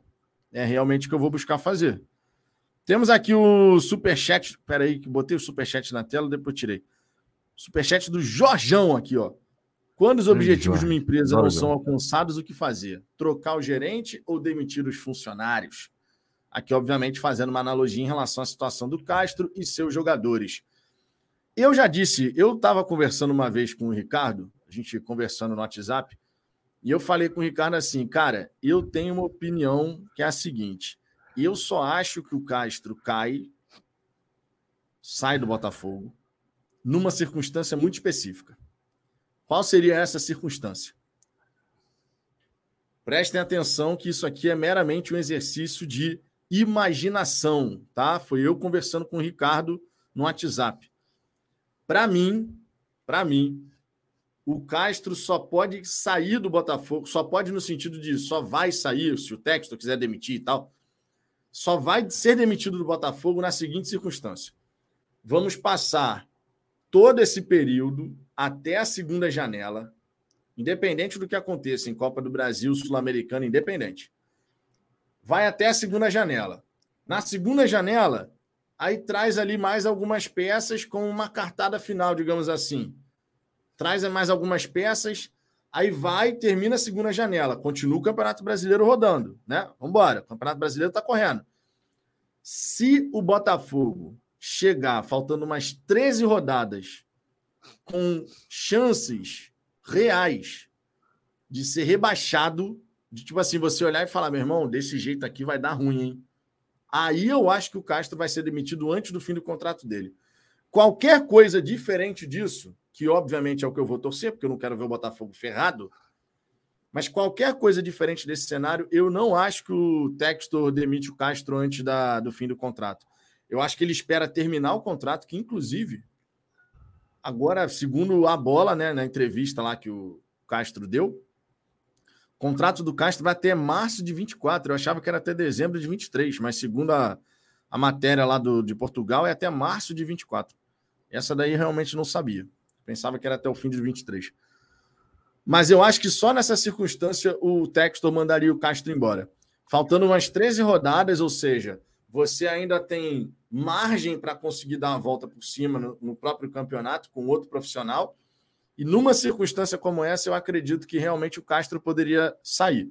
Qualquer coisa diferente disso, cara, vai levar o Castro até o fim do contrato dele termina o contrato, ó, não deu certo, beleza, vida que segue e vamos embora, entendeu? Eu acho que é a única possibilidade. É un... Ah, mas e se for eliminado na Copa do Brasil para Ipiranga? Não acho que ele vai cair por conta disso. E eu não vou torcer para isso acontecer, logicamente, que eu quero o Botafogo ganhar. Ah, e se não passar da fase de grupos da Sul-Americana? Também não acho que ele vai cair por conta disso. E, repito, não vou torcer para isso acontecer, porque eu quero ver o Botafogo ganhar. Mas a circunstância para mim é essa, o cenário para mim é esse. É a única possibilidade diante do fim do contrato o Textor chegar e demitir o Luiz Castro. Fora isso, cara. Fora isso, só se de repente a ah, o Botafogo, digamos, nesse período que passou, o Botafogo tivesse sido eliminado pelo Sergipe, aí logo na sequência teve a não classificação para o Carioca. Se tivesse rodado na Copa do Brasil, eu acho que poderia ficar numa situação bem mas como não foi, aí é realmente torcer para dar certo, cara. Porque, vamos ser sinceros, o trabalho do Castro, nesse momento, está horroroso. Já tivemos alguns momentos em que a gente, pô, bacana, os resultados estão acontecendo. mas nesse momento está horroroso. A palavra, a palavra mais tranquila que define o trabalho do Castro nesse momento é essa: horroroso. Horroroso. Só que, cara, já deu para perceber que não vai ser qualquer coisa que vai fazer o homem rodar, né? Já deu para perceber. Cara. Por isso que quando a gente abre live aqui, eu posso falar que o trabalho está muito fraco, que o trabalho está isso, o trabalho está aquilo, mas de verdade, eu não vou ficar gastando a minha energia, ficar fora caixa, fora caixa, fora caixa, repetitivo nessa, nessa parada. Porque tá mais do que evidente que não é assim que funciona mais, cara. Acho que ele pode sair antes do, do prazo, acho, mas numa circunstância muito específica, conforme essa que eu falei. Fora isso, não acredito, de verdade, não acredito. Bom, a única coisa que eu posso falar sobre esse assunto, e aí eu tô afirmando, eu não tô. Eu tô afirmando mesmo. Afirmando. Não é mais o mesmo cenário, não é mais a mesma confiança. Não é a chance do, do Castro ser demitido, ela existe. Existe. E não necessariamente precisa demorar tempo do que você está falando aí, não. É, o que eu posso falar é, que é isso. Não é a mesma coisa. Não é. A, a confiança já não é a mesma. E, e a coisa Pode acontecer, não estou que vai acontecer agora, nem daqui a dois dias, não tenho a menor ideia de quando vai acontecer. O que eu estou falando é: o cenário é diferente. Isso não estou falando porque eu acho, não, estou falando porque é isso. O cenário é outro. Jorge, o, esse superchat do Jorge eu já tinha lido. Deixa eu trazer aqui outro, ó. O Sérgio Ferreira. Falar de sexo, futebol não é igual fazer sexo. Meu irmão, olha o superchat que o Sérgio manda, meu irmão. É uma diferença olha enorme. O superchat. Ainda bem que é 1 13, já são 1h13 já, cara. Ainda é, bem, Hoje Sérgio. pode, hoje pode. Hoje pode, hoje, hoje pode. pode. Cada doideira aqui, meu irmão. JB Costa, ou a torcida invadir o Lonier e forçar ele a sair. Cara, não tem que ter invasão de CT. Se a torcida quiser protestar do lado de fora, de forma pacífica, sem violência, aí é uma outra parada. Agora, entrar no centro de treinamento, isso não existe. Para mim, eu sou totalmente contra, já falei isso aqui, o Ricardo também já falou. Não, a gente não, Deus, não apoia esse tipo de, de atitude. Agora, tu quer se manifestar pacificamente do lado de fora do centro de treinamento? Beleza, cara. A torcida está no direito de fazer isso. Quem quiser chegar lá na porta do centro de treinamento e ficar protestando, tá, tá no direito. Eu sou contra a invasão e eu sou contra qualquer coisa que parta para uma violência. Não existe. Realmente... Qualquer pessoa que faça isso está errado. Qualquer pessoa que faça isso está cometendo um crime. A verdade é essa. A pessoa está entrando numa propriedade que é privada. Você não tem que estar tá ali. Do lado de fora, beleza. Mas dentro, quem tem que estar tá ali são as pessoas autorizadas. Se você não é autorizado, você invade, seja qual for o teu intuito, é, coagir jogador ou supostamente ter uma conversa com o jogador, não, não, desculpa, tá, tá fazendo merda. Invadir CT é coisa de. Sei lá. Bom, meu tá então não vou falar o que, que é. Luiz Henrique, boa noite. Vitor e Ricardo, sem comentários. O treinador deles, aquele garoto, montou um time com mais vontade. Falta muita coisa ao Botafogo, entre elas um técnico, nosso Luiz aqui, nosso glorioso cabeça branca. Luiz, quando você vier ao Rio de Janeiro para ir ao jogo do Botafogo, você me avisa, hein, Luiz? A gente tem que se reunir. Luiz agora está morando lá em Teresópolis, né, Luiz? Se não me engano, é Teresópolis. É, então vai ficar um pouco mais difícil de ir aos jogos no Newton Santos. Mas ainda assim, estaremos juntos em algumas partidas. Rafael Carmo, Luiz Castro foi contratado para fazer o Botafogo ser protagonista nos jogos. E hoje vimos o Magadianes ficar com a bola. Quando ficamos com um a mais, não soubemos o que fazer. O trabalho do português é patético. Essa é uma parada, cara, que também me chama a atenção. Eu queria, não sei se se chama a sua atenção também, Ricardo. Quando a gente vê o Botafogo jogar, hoje, por exemplo, em dada circunstância da partida, ainda no primeiro tempo, inclusive, eu ficava assim, pô, meu irmão, para de ficar nessa transição maluca. Bota a bola no chão, trabalha a bola com calma, faz o jogo fluir a nossa do, do nosso jeito. Porque em dado momento do primeiro tempo, tava uma trocação, meu irmão.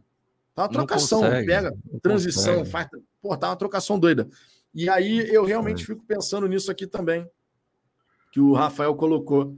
Tipo, o Castro ele foi contratado para poder desenvolver uma dada identidade de jogo. Beleza, a gente já sabe que essa identidade de jogo não está fluindo, mas ainda assim, o, a linha de trabalho do Castro não é a trocação. A linha de trabalho do Castro é tentar ter, reter a posse da bola, trabalhar essa bola e fazer o jogo fluir à sua maneira.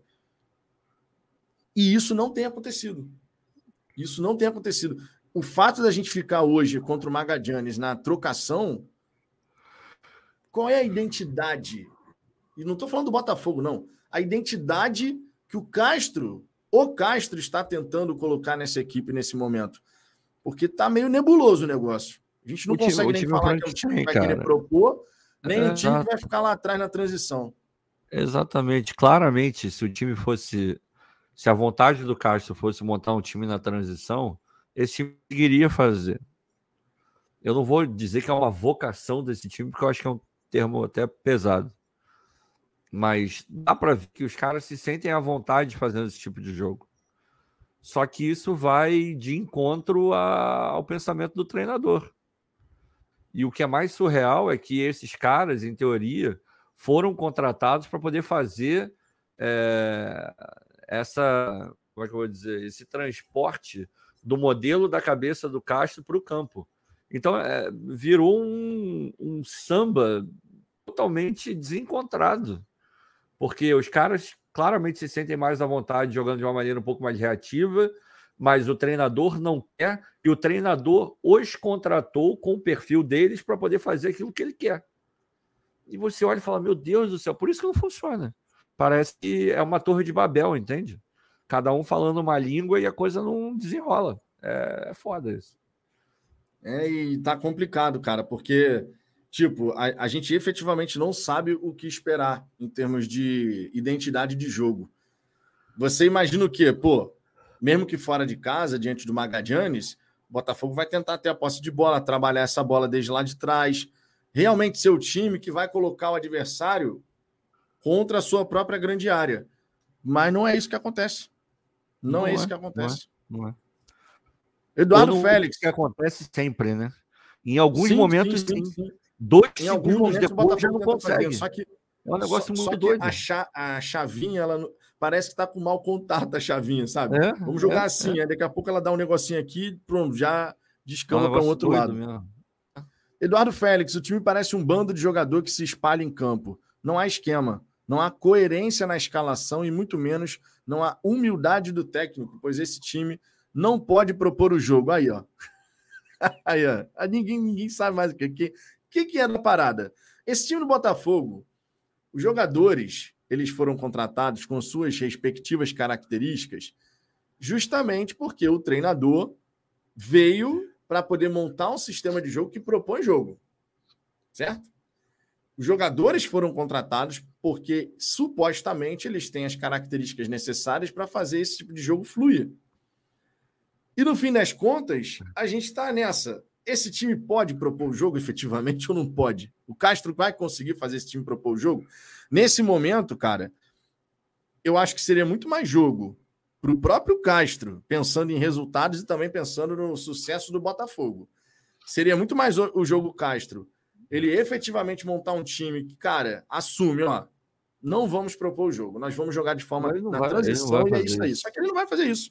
Ele não ele vai fazer isso de maneira sustentada, não vai fazer. Eventualmente vai, mas de maneira ele abraçar isso, não vai porque não é dele, não é a característica Exato. dele. Ele não, não, não é, gosta. Não foi para isso que ele foi contratado também, ainda tem isso. O Botafoguense de Balneário. Todos os jogos eu tento renovar as minhas esperanças, mas depois de hoje vejo que não vale a pena. O Botafoguense de Balneário para perder a esperança é porque realmente o bicho está pegando, meu irmão. João Paulo, nem precisa da live, repete qualquer pós-jogo desde a derrota para o Flamengo, os mesmos problemas há dois meses. exatamente isso. Gabriel de Paulo, simplesmente absurdo. Não dá mais com esse técnico, time horrendo, mal treinado e fraco, não sabe mexer e não tem repertório de criação. Isso porque supostamente ele joga de forma propositiva. Hashtag fora Castro. Gabriel de Paulo aqui também, bem chateado com a situação, não ô, é para menos, ô, né? Vitor, só uma coisa, tem o. Deixa eu ver aqui, eu acho que é o AD Oliver. É AD Oliver, né? ele tá dizendo que pulou um, um superchat dele. Acho que ele deu dois. Opa, foi mal. Tem que procurar aqui, rapaz, porque. É, eu, eu, eu procuro aqui. Vai, vai Procura, lendo aí que eu beleza. dou uma. Temos aqui o Sérgio Ferreira, ó. Esse time é um filhote de Cruz Credo, esquisito. Tá, tá feio mesmo, cara. Tá feio. A verdade é que tá, tá feio. Foda. Mesmo. Foda. Não dá pra falar o é. contrário, não. O Saulo Mileri, para mim já deu. Com esse cara, pode esquecer. Hoje, mais uma prova dos erros dele. O cara foi colocar Luiz Henrique e Lucas Fernandes no final. Enfim, já tá todo mundo cansado, chega, não deu certo. Tá aqui. A questão do clima, cara. O clima para o Luiz Castro permanecer no Botafogo é horroroso. Horroroso. É o pior clima possível que você possa imaginar nesse momento. É o que existe em relação a isso. É o pior, porque a torcida já não aguenta mais o cara. Os jogadores, ao mesmo tempo, em campo, não, não tem aquela intensidade de outrora. O Castro, por diversas vezes, no próprio banco de reservas, com uma cara de sem saco do cacete. Irmão, não tá legal. A verdade é que não tá legal. Agora, o homem continua. Vamos torcer para ele conseguir reverter junto dos jogadores. É o que resta. Torcer, a menos que em dado momento o Textor, que é o cara da canetada, chegue e fale: ah, cara, já me enchi, já foi. Vamos ter que acompanhar agora. Vou torcer para vencer sempre, cara. E eu acredito que vocês também. Vou torcer sempre para uma vitória do Botafogo. A cada partida, torcer para uma vitória. Leandro Reis, time não tem uma jogada diferente, muito previsível. Por diversas vezes o time do Botafogo fica previsível tentando jogar pelos lados do campo, fazendo tipo aquele pêndulo, né? Que eu já falei aqui, o pêndulo de um relógio, vai para um lado, vai para o outro, vai para um lado, vai para o outro. A gente até pode conseguir algumas jogadas por dentro, né? Com a presença do Eduardo, com a presença do Lucas Fernandes, por exemplo. Dá para conseguir algumas jogadas, mas eu gostaria de ver um repertório maior. Repertório maior, de verdade de, de tentativas mesmo, sabe? De vamos, vamos fazer uma tabela rápida de eu toco no tiquinho, apareço para receber. Esse pivô funcionando mais vezes assim, né? Vamos ver. Só, Deixa eu, ver Victor, aqui eu o... procurei, eu procurei, não achei. Então, Oliver, manda uma mensagem aí separada, que aí a gente lê aqui o, o superchat. Por favor, cara. Eu já procurei aqui, mas não, não achei. O Murilo Inácio aqui, ó. Realmente, você está certo. No meu superchat fiz a provocação de maneira errada. Porém, as variações são apenas defensivas ou previsíveis. Hoje era jogo para o Matheus Nascimento e Tiquinho com um a mais. O Matheus não, o não estava relacionado para esse confronto, porque ele foi convocado para a seleção, não é isso? Ele, ele, eu, eu, não sei se ele foi convocado. Quer dizer, convocado, não sei se ele foi convocado. Ele foi convocado, não sei se ele estava relacionado. Não, não, convocado eu, sinceramente, convocado não lembro para esse jogo. Na... Eu estava convocado para esse jogo, porque a seleção eu vi que ele estava treinando. Agora, eu procuro aqui, a gente já vai saber já já. O Ade Oliveira, o Castro diz que jogamos bem porque arrematamos 14 vezes. Só que ele esqueceu de dizer que dessas, dessas 14, só 5 no gol. Por essa lógica, eles deveriam ganhar o jogo, porque só tiveram cinco, cinco chances e, e colocaram cinco chutes e colocaram três no gol. Não assume. O Matheus estava relacionado? Tava, ele estava lá. Tava. Então é escolha mesmo. Na verdade, hoje, hoje, eu vou, eu vou te dizer assim: quando ele botou Marlon Freitas, eu olhei e falei: não, não, não, não, não, não, não. Não era o Marlon Freitas para entrar, porra. Não era o Marlon. Pô, tu tem Lucas no banco, tudo bem, o Lucas não tá jogando bem, mas não é o Marlon Freitas que tem que entrar, porra. Naquela altura, com aquela configuração de jogo, não era o Marlon Freitas, porra. Pô, tá com mais um, jogando com um time merda. Aí tu vai botar o Marlon Freitas ao invés de querer matar o jogo. Porra, cheio de oportunidade para tu matar o jogo. Era forçar minimamente. Teu time é muito melhor que o outro. Aí tu botar o Marlon, que não tá jogando porra nenhuma, não consegue fazer nada. Porra, aí, aí me ajuda a te ajudar, né, irmão? Porra, é foda. Felipe Brilhante. Amigos, até o erro do Tietchan é oriundo da falta de organização do time em campo. Concordam? Também. Cara, também. coletivamente, quando o time não está bem organizado, bem postado, isso potencializa erros individuais. Isso é um fato. O Tietchan errar aquele tipo de bola, da maneira como foi, não é do feitio do Tietchan. Dar um passe sem olhar o que, é que ele está fazendo, entendeu? Foi pressionado. E segundo consta, né, a transmissão lá falando, que o treinador do Magadianes orientou, pressiona o 6, pressiona o 6. E deu certo. O cara enxergou ali que estava com a possibilidade de conseguir fazer uma roubada de bola, funcionou. É, Samuel Mota, se não conseguimos, se não conseguimos ganhar do fraco Magadianes com um a mais, imagina contra o Ipiranga e o São Paulo. Cara, o jogo lá em Erechim vai ser encardido e contra o São Paulo, o Newton Santos também. Não porque o São Paulo joga uma barbaridade, não é o caso. Mas agora a temporada começou a ver, irmão. Agora a temporada começou a ver. Então, os adversários acabam sendo mais difíceis. O Ipiranga, no Campeonato Gaúcho, não perdeu as duas vezes que jogou em casa contra o Grêmio. Foi 0x0 e 2x1 para o Ipiranga. Venceu o Red Bull Bragantino, eliminando a equipe, a equipe de Bragança Paulista por 3 a 1 na Copa do Brasil. Então não é um adversário molezinha, não, cara. Não é adversário molezinha, não. Ainda mais lá em Erechim, cara. O estádio vai ficar certamente abarrotado. Tava vendo até o tweet do, do DEP. Aqui o público foi 1.418 pessoas. Lá em Erechim, com o estádio lotado jogando essa bolinha. é, meu irmão, aí. O estádio lá em Erechim vai estar uma pressão danada. Quero ver como é que esses caras vão reagir a isso. O Fabinho BFR, passando só para desejar uma boa noite, pois o jogo hoje foi broxante. Tomar gol em contra-ataque, tendo um a mais e vencendo é desgostoso. É de. Não é de. Sei lá, acho que não foi exatamente isso que ele quis dizer, não. Ficou bem estranho. Talvez desgastante. É, pode ser.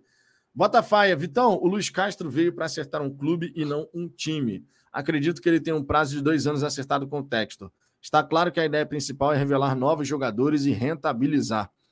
De fato, o Luiz Castro ele foi contratado muito mais do que para desenvolver o time. Isso é verdade. Você não está errado nisso, não.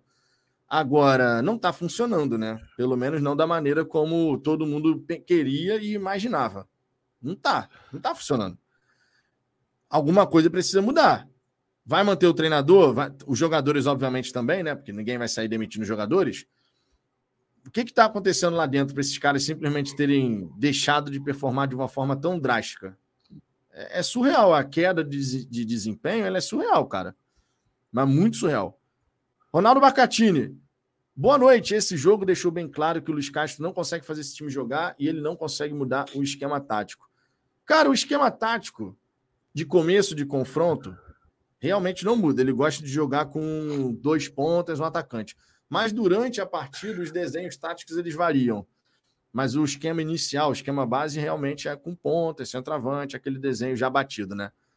William Pires, não adianta. Ou troca o técnico ou o rebaixamento vem. Esse time tá pique 2020. Cara, eu acho sempre muito precipitado falar sobre rebaixamento. A gente nem começou o Campeonato Brasileiro e ficar entrando nessa sanha de Botafogo vai cair, não sei o quê. Não, não, não. Calma. Tá, não, ainda não dá, ainda não dá. Nem para nem apontar quem vai ser campeão, nem para quem, quem vai ser rebaixado. É muito cedo para qualquer coisa, cara, qualquer coisa.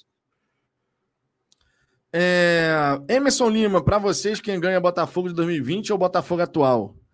Ia ser um jogo feio pra cacete, irmão. O atual ganha. Mas ia ser Aquele... um jogo feio. Não, o atual ganha um na bola horroroso. parada. Justo. O atual ganha na bola parada. A bola não, parada é, funciona. Porque... Aquele time não marcava aquele, ninguém Aquele time de 2020 não era ruim. É... Tinha, tinha um bons jogadores ali, inclusive. Não era de todo ruim. Mas o ambiente era numa merda, num nível. Os jogadores eles estavam tão entregues e tão descompromissados que é, eu acho difícil algum time perder para aquele. Eu acho muito difícil. Por conta do da motivação nenhuma que aqueles caras tinham para jogar. Então, eu acho que o time de hoje ganharia, mas seria um jogo horroroso de ver. Graças a Deus a gente não vai não vai ter que passar por isso. Pois é. O Afonso Abelix Queda de desempenho, não. Jogos enganosos, Vitão. Veja novamente os primeiros jogos para entender que as fraquezas são iguais. Cara, você não tem como negar que o desempenho defensivo do Botafogo desmoronou. Não tem como negar isso. O modelo de jogo ofensivo, a construção, realmente, nós não vimos fazendo assim uma construção maravilhosa. Começo de temporada, é, você tem a questão aí dos pontas que não, não estavam, tudo beleza. Mas o modelo de construção não é de hoje que a gente tem dificuldade em construir grande, de forma consistente. Não é de hoje. Agora, não dá para falar que no começo da temporada, defensivamente, esse time não estava bem. Simplesmente não dá, cara. Então, teve uma queda de desempenho no na defesa, no sistema defensivo do Botafogo, cara. Isso é bem evidente que teve. Uma queda de desempenho bem vertiginosa, inclusive, nessa área. Walter Santos, o problema é que basta uma vitória ridícula sobre times ridículos que vocês castram, vocês não avaliam o conjunto da obra, que não tem conjunto e nunca foi uma obra. Walter, se tem uma coisa que a gente não faz aqui no Fala Fogão é analisar, é, ou melhor, é comentar jogo com base só no resultado. Ah, ganhou, tá lindo. Perdeu, tá uma cagada completa. Inclusive, já fomos muito criticados aqui em vitórias do Botafogo, que a gente falou que o jogo foi horroroso, que o Botafogo não fez nada, porque a galera falou, pô, o time ganhou e vocês estão criticando. Então, essa historinha de que é, a, basta uma vitória, que a gente agora. Ah, porque não sei o quê. Pô, gente, pelo amor de Deus, né? Quem acompanha o canal aqui sabe que isso não existe. Então, não, não dá para sustentar né, uma argumentação como essa, sinceramente. É, Humanas do Davi, Vitor, de coração aberto, adoro Fala Fogão de verdade, mas vou te falar uma realidade. Esse treinador não abala mais a minha emoção apenas. Ele ataca a nossa racionalidade com cinismo. O Humanas de Davi tá boladaço aqui. É, William Pires, a verdade é uma só. Castro é fraco. A média do trabalho dele é exatamente essa que estamos vendo. O Sérgio Ferreira, jogador sul-americano tem como característica atacar o espaço. E isso que o, Bota, que o Botafogo mais oferece aos adversários tem oferecido muito, isso é verdade.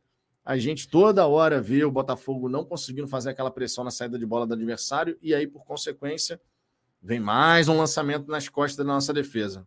Hoje, o espaço que o Magadianes teve, cara, para poder fazer o gol de empate, pelo amor de Deus, Ricardo. A quantidade de espaço que tinha ali foi uma parada surreal. Surreal. Foi o que eu falei, cara. Foi o que eu falei. Não pode. E futebol moderno é isso, cara. A briga por espaço é a maior briga que tem de tudo, tudo. Os treinadores eles fazem tudo para poder conseguir o mínimo espaço para poder E quando você tem um time que dá isso para adversário, porra, aí é não dá, não dá. O time, ele tá tá muito mal, muito mal. Não dá para continuar do jeito que tá. A verdade é essa. Se o padrão de jogo que a gente vai ter ao longo dos campeonatos que realmente valem for esse, não tem como continuar, cara. Aí tem que mandar o caixa embora mesmo. Se o padrão for esse. Porque não vou dizer que é para rebaixamento, porque acho muito cedo, não tem como, tem que ver como os outros estão, né? Pode ter time pior. Mas é, é para não passar um campeonato tranquilo, a verdade é essa.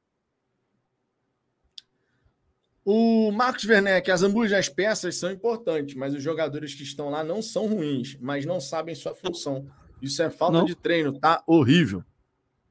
Concordo em tudo que você falou. Já falei aqui um milhão de vezes que eu não acho esse time horroroso. Tem vários jogadores ali que são bons jogadores. Vários jogadores podem render muito mais do que estão rendendo. Só que o trabalho do Caixa é muito ruim, cara. Ele é uma merda. Se você for pegar o, o todo, analisar o todo, a média é muito ruim, cara. E isso já foi falado inúmeras vezes aqui, e no ano passado, inclusive. Não é nenhuma verdade para já daqui a muito tempo. Então é, é foda, cara. É, realmente é, é uma escolha complicada. É, se você tiver uma, uma bola de cristal e, ó, esse aí, o que, o que a gente está vendo, vai ser o padrão ao longo de todo o Campeonato Brasileiro. Porra, aí seria mole. Você viria aqui, pá, manda ele embora agora. Agora.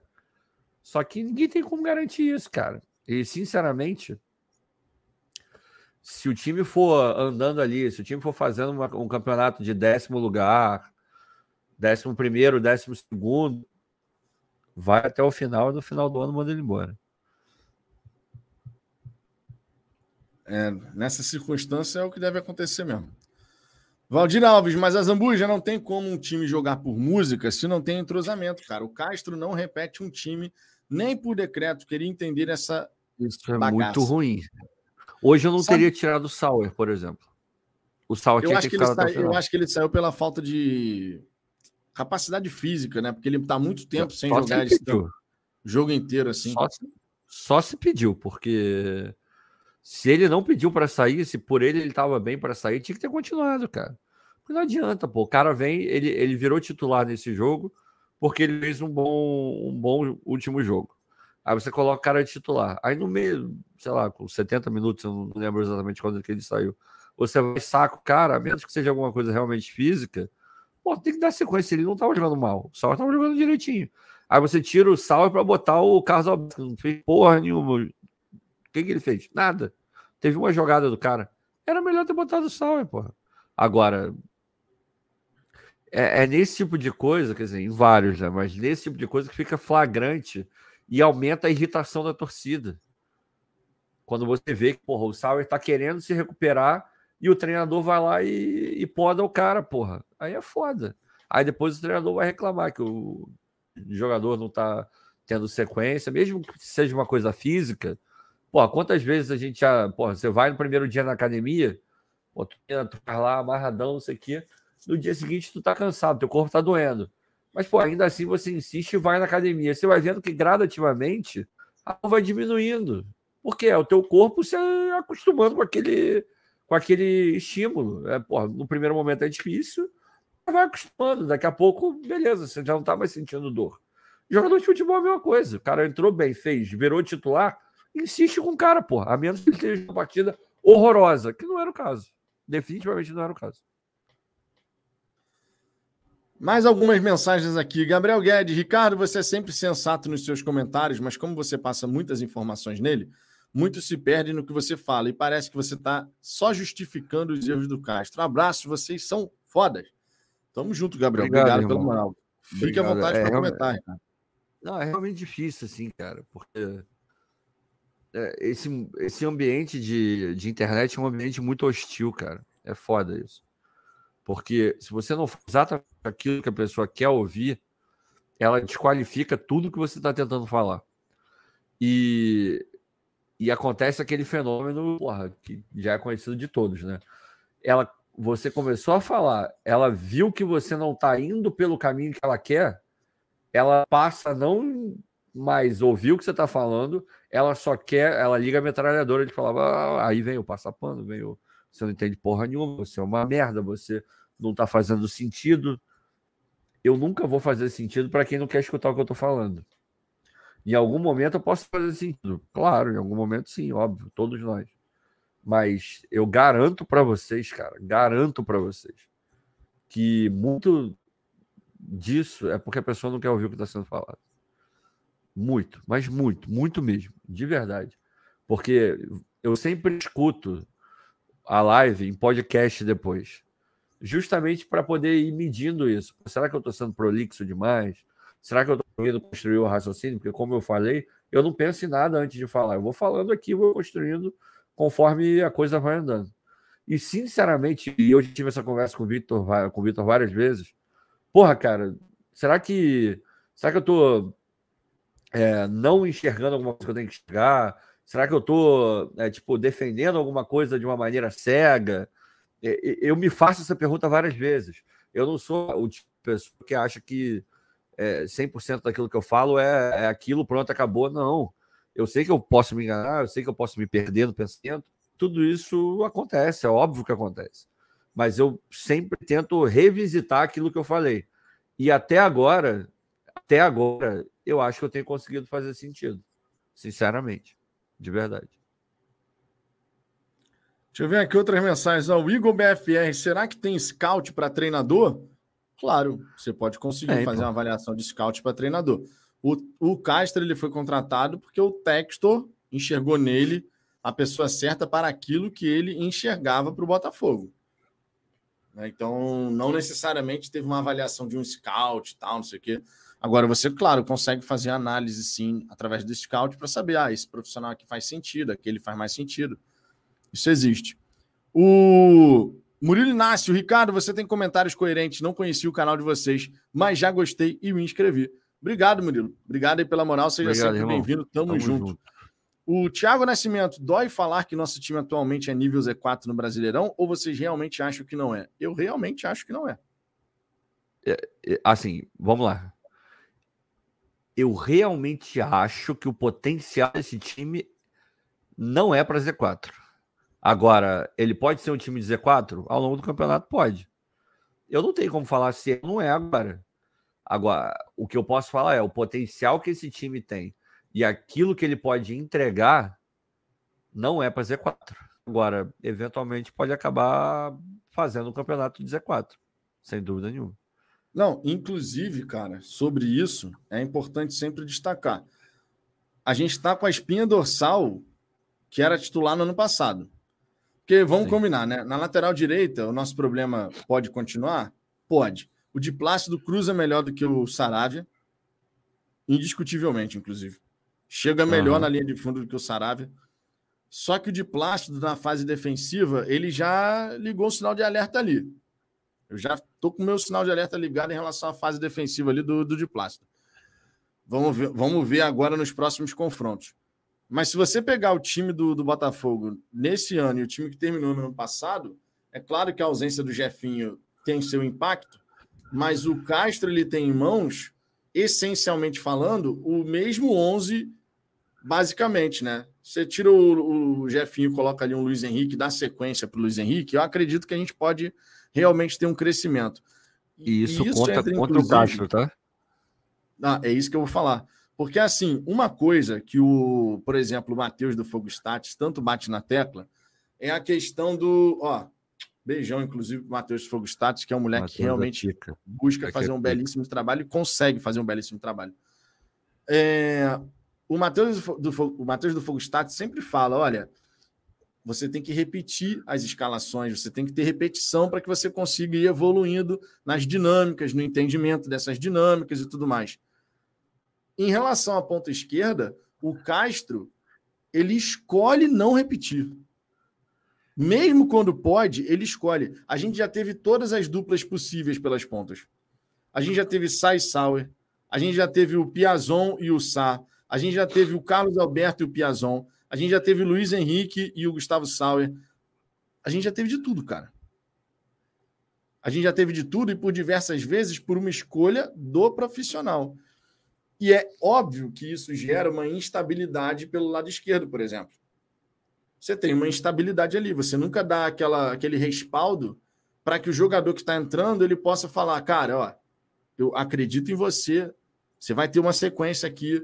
Independente se você não jogar tudo que você consegue hoje, próximo jogo eu vou te colocar e no outro eu vou te colocar, vou te dar essa oportunidade. Porque eu, eu estou acreditando em você. Porra, isso é o básico, né, Vitor? Isso é o básico. É. Quando é ele básico, escolhe não fazer isso, jogador, porra. ele gera instabilidade, cara. Ele, ele próprio gera instabilidade na equipe ao não dar respaldo aos seus jogadores. Vitor, quais são os dois melhores pontas que tem É fácil responder isso.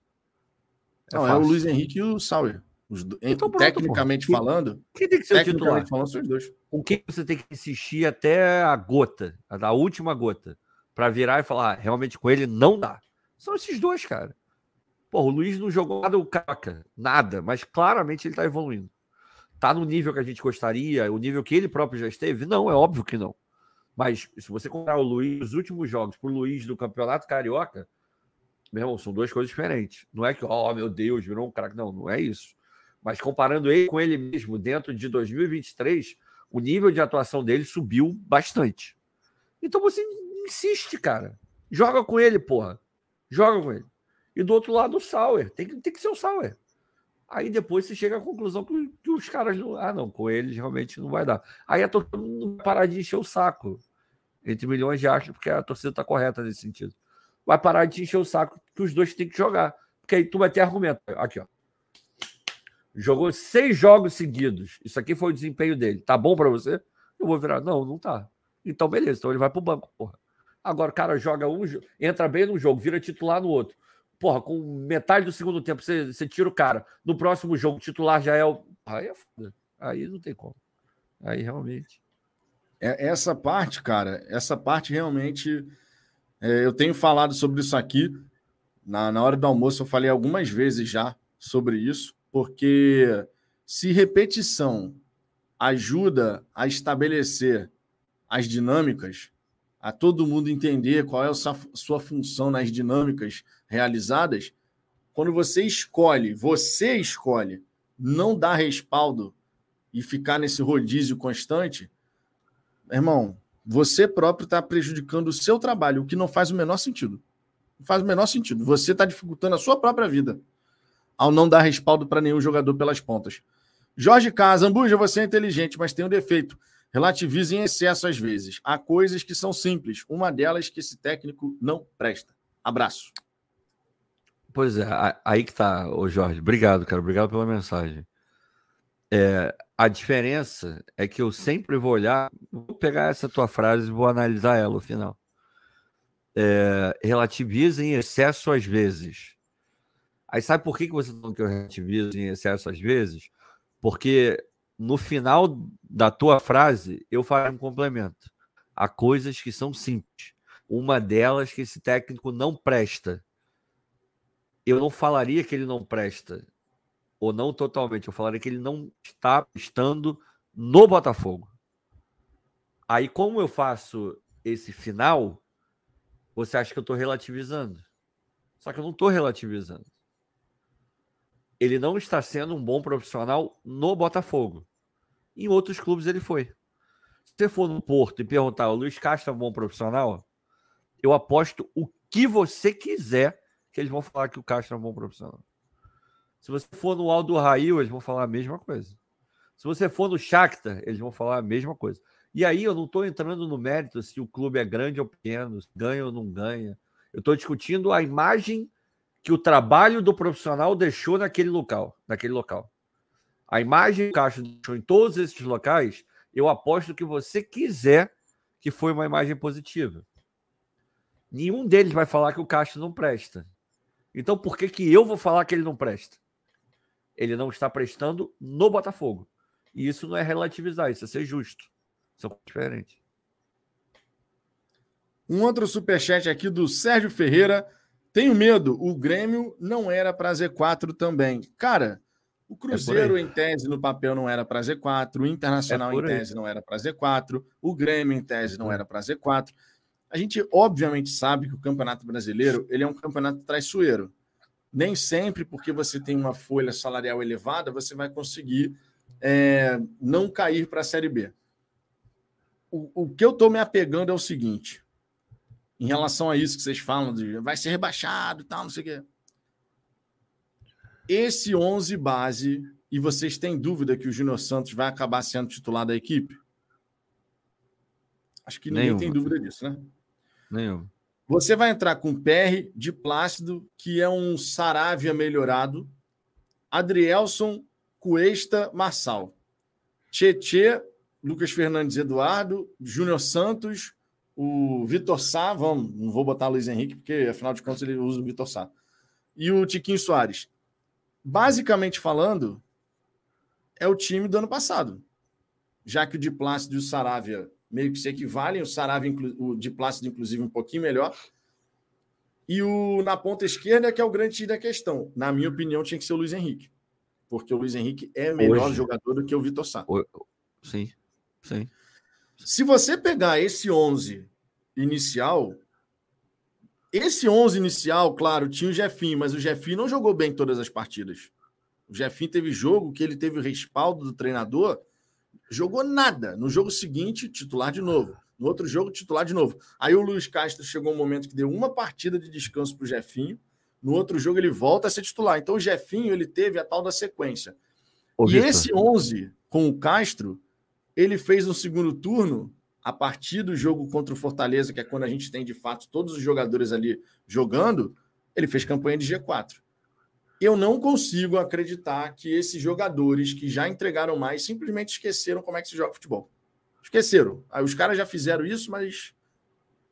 Pô, meu irmão, tem alguma coisa acontecendo. Pode ser um conflito interno de relacionamento? Pode. Embora o próprio Ricardo trouxe a informação, embora tenham dito que não, que tá tudo bem. Mas, cara, eventualmente pode ter os jogadores, de repente. Eu acho que tem uma máxima no futebol, gente, que é o seguinte: jogador, ele gosta de jogar bem, obviamente. O jogador detesta quando ele está jogando mal, ele está jogando abaixo daquilo que ele pode. Porque os caras também têm autocrítica, meu irmão. Os caras terminam uma partida e falam assim: é, não jogamos porra nenhuma. Aí vai pro próximo jogo. É, não jogamos porra nenhuma de novo. Aí vai pro próximo jogo. E não jogamos porra nenhuma de novo. Isso vai desgastando, cara. Isso vai desgastando. O atleta, ele quer jogar bem, cara. O atleta quer ter o domínio sobre o seu adversário. Quando isso não acontece e os caras se sentem assim, meu irmão, a gente tem capacidade para fazer mais. E não está rolando. É claro que vai ter uma avaliação interna por, por, parte dos próprios jogadores, por parte da comissão técnica, por parte da diretoria de futebol. Todos vão começar a avaliar, assim como a gente faz enquanto torcedor, para começar a tentar entender o que, que está acontecendo. Por que, que esses caras que podem entregar mais não estão conseguindo?